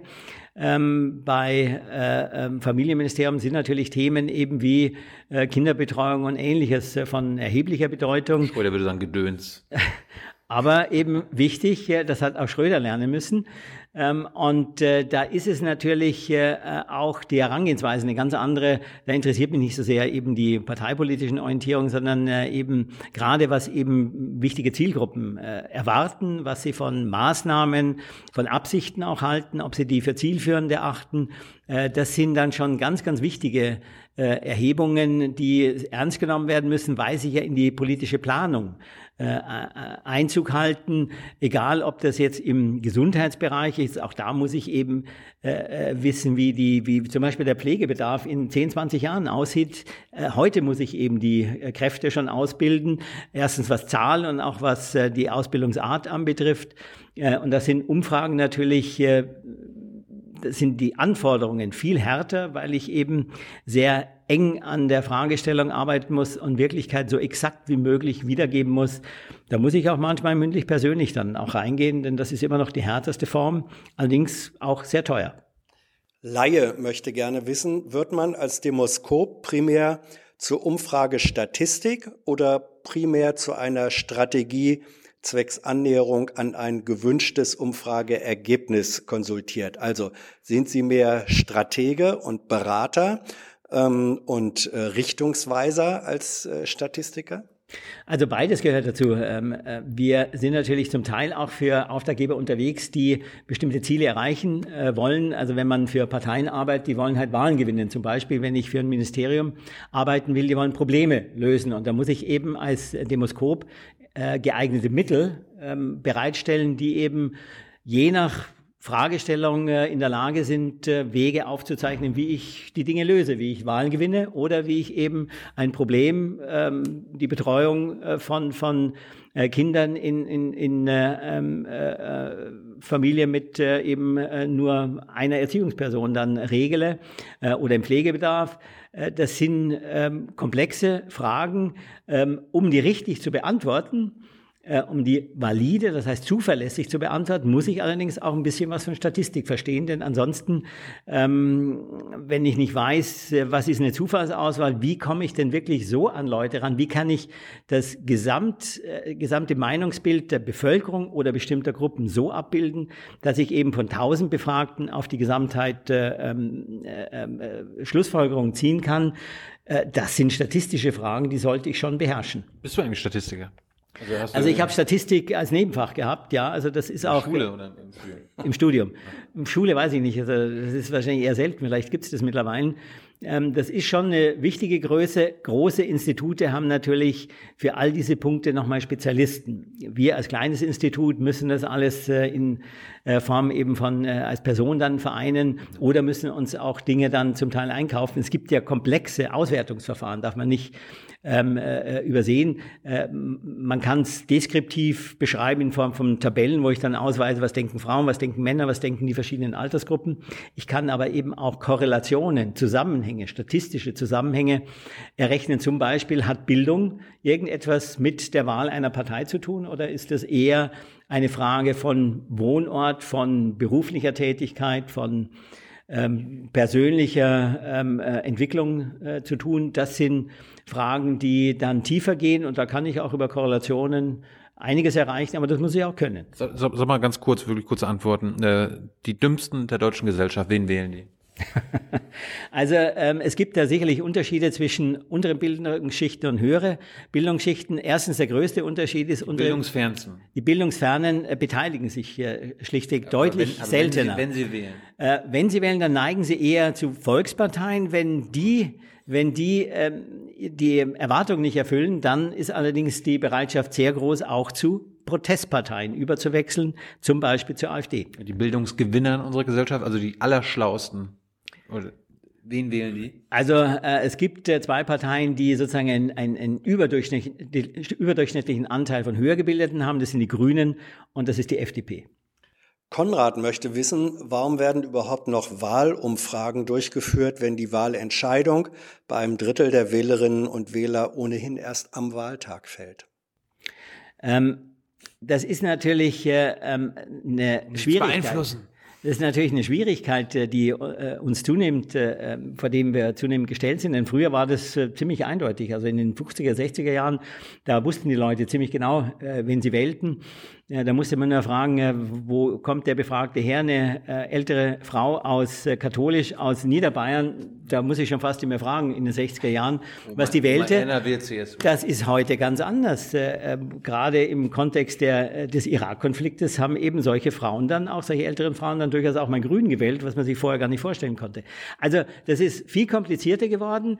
Es ist richtig, der Anteil derer, für die sozusagen die Wahlentscheidung prinzipiell offen ist, die nicht festgelegt sind, der steigt. Nur, ähm, was äh, man schon äh, einigermaßen ähm, abschätzen kann, ist, welche Themen spielen für diese Person eine Rolle, welche Werte sind ihnen auch wichtig äh, und aus welchem Range von Parteien oder welches Range von Parteien kommt denn ähm, äh, dafür in Frage. Das ist jetzt nicht so, dass die sozusagen reingehen in den Krämerladen und äh, ähm, äh, sich äh, zwischen äh, äh, 25 Wurstsorten dann beliebig entscheiden, sondern die haben Präferenzen. Und äh, diese Präferenzen muss man zumindest äh, ausfindig machen. Dann kann man dann auch eben ähm, Vorwahlerhebungen dann durchführen, die eben dem Wahlergebnis immer relativ nahe kommen, immer mit dem Vorbehalt, das ist keine Prognose, da kann sich sehr kurzfristig noch sehr viel ändern. Geht gleich weiter mit den Zuschauerfragen, aber wenn, wenn ihr die, Son wenn ihr die Son Sonntagsfrage stellt, Ja. zählt ihr denn da die äh, Auswahlmöglichkeiten auf? Oder kann Oma Erna auch sagen, ich will hier die Tierschutzpartei oder ich will die Partei? Ja, es gibt unterschiedliche Verfahren. Also am Telefon ist es in der Regel so, ähm, da kann ich es vorlesen oder ich lasse es völlig 32 offen. zugelassenen Parteien oder was?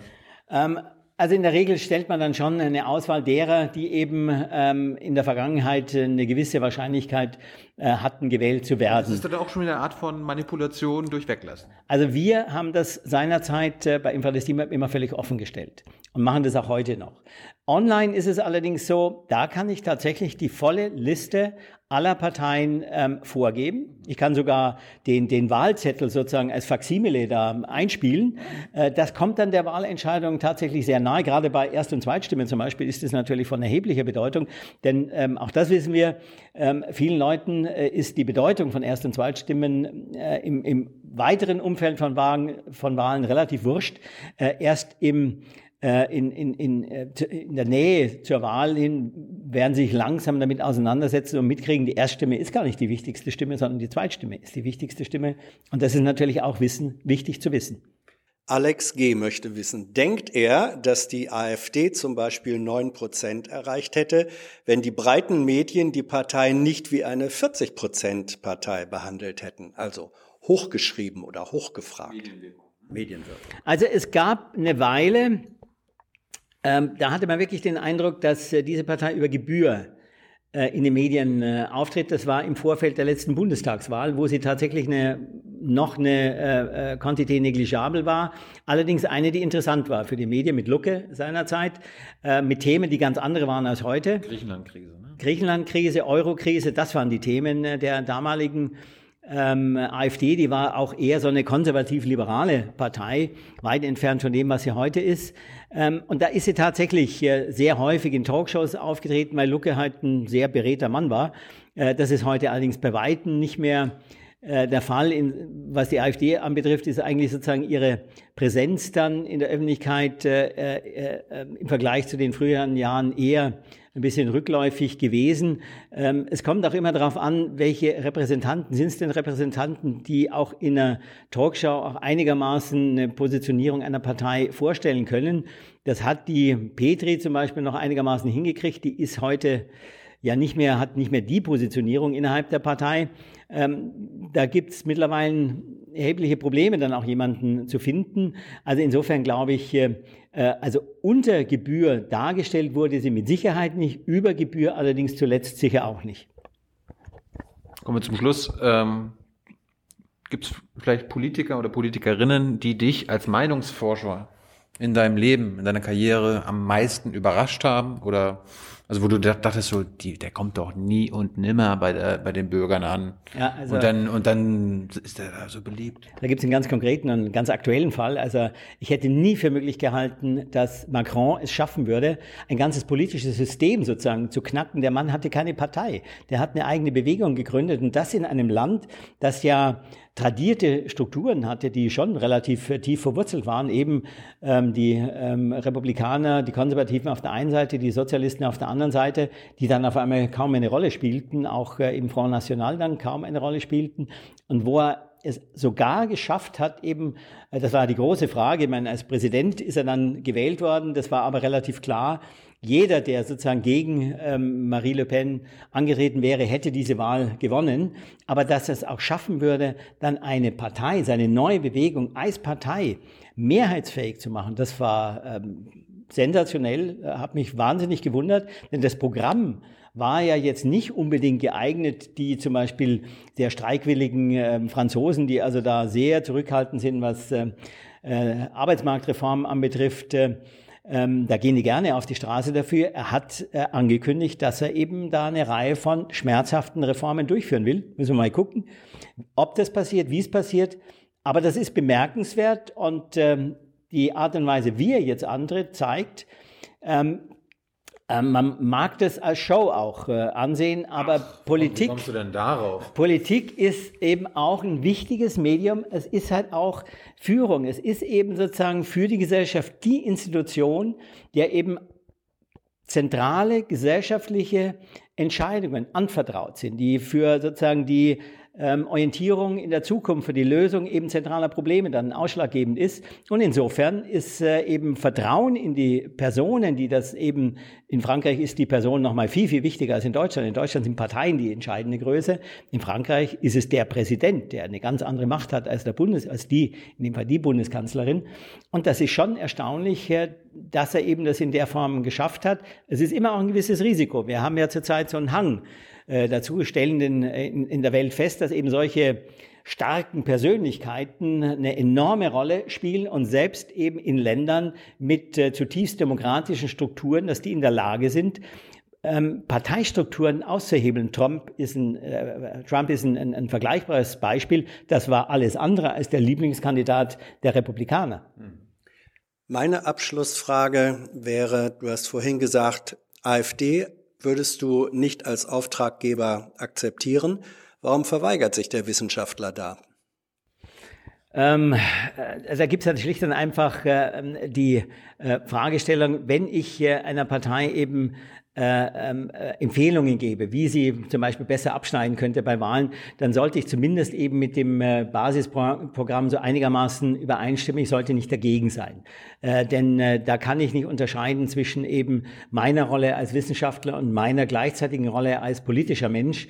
Äh, da will ich schon, da gibt's äh, Grenzen eben. Die Tatsache, dass wir für SPD und CSU arbeiten, macht schon deutlich, da gibt's einen weiten Range. Ähm, aber es muss sich eben innerhalb bestimmter Grenzen, die für mich dann eben akzeptabel sind, äh, ähm, orientieren. Ähm, da bin ich dann durchaus auch flexibel, aber es gibt Grenzen. Und eine Grenze wäre eben ähm, AfD, NPD sicherlich noch viel stärker. Linkspartei? Ah. Hätte ich zurzeit, also gerade nach den Hamburger Vorkommnissen, äh, Probleme. Also ich äh, kann nicht nachvollziehen, wie eine Parteivorsitzende äh, den Vorwurf marodierender äh, Polizisten da in die Welt äh, setzt. Äh, das wird der Linkspartei sicherlich nicht helfen. Damit kann ich wenig anfangen, muss ich gestehen.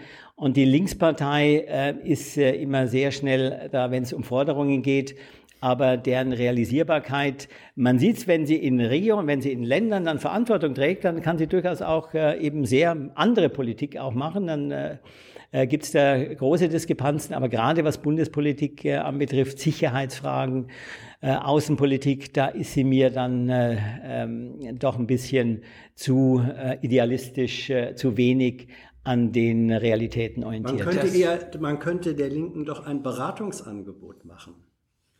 Langfristig vielleicht ja. Wie komme ich zurück zur Realität dann? Ja. Aber das ist eigentlich noch eine gute Abschlussfrage jetzt hier mit den Linken, weil die vertreten, also was ich so beobachte, oftmals die Mehrheitsposition der Deutschen in vielen Fragen in Sachen Steuersenkung für wen, Steuererhöhung für wen aktuell, äh, Auslandseinsätze der Bundeswehr. Da sind die Deutschen viel, viel kritischer mit zusammen mit der Linkspartei als die anderen großen Parteien. Äh, Kriegseinsätze. Ähm, Gibt es wahrscheinlich noch viele andere Beispiele jetzt auch. Äh, ich würde auch sagen mit Polizeigewalt und so weiter. Wenn die Deutschen dazu befragt werden würden, würden die auch eine klare Meinung haben im Vergleich zu den anderen großen Parteien.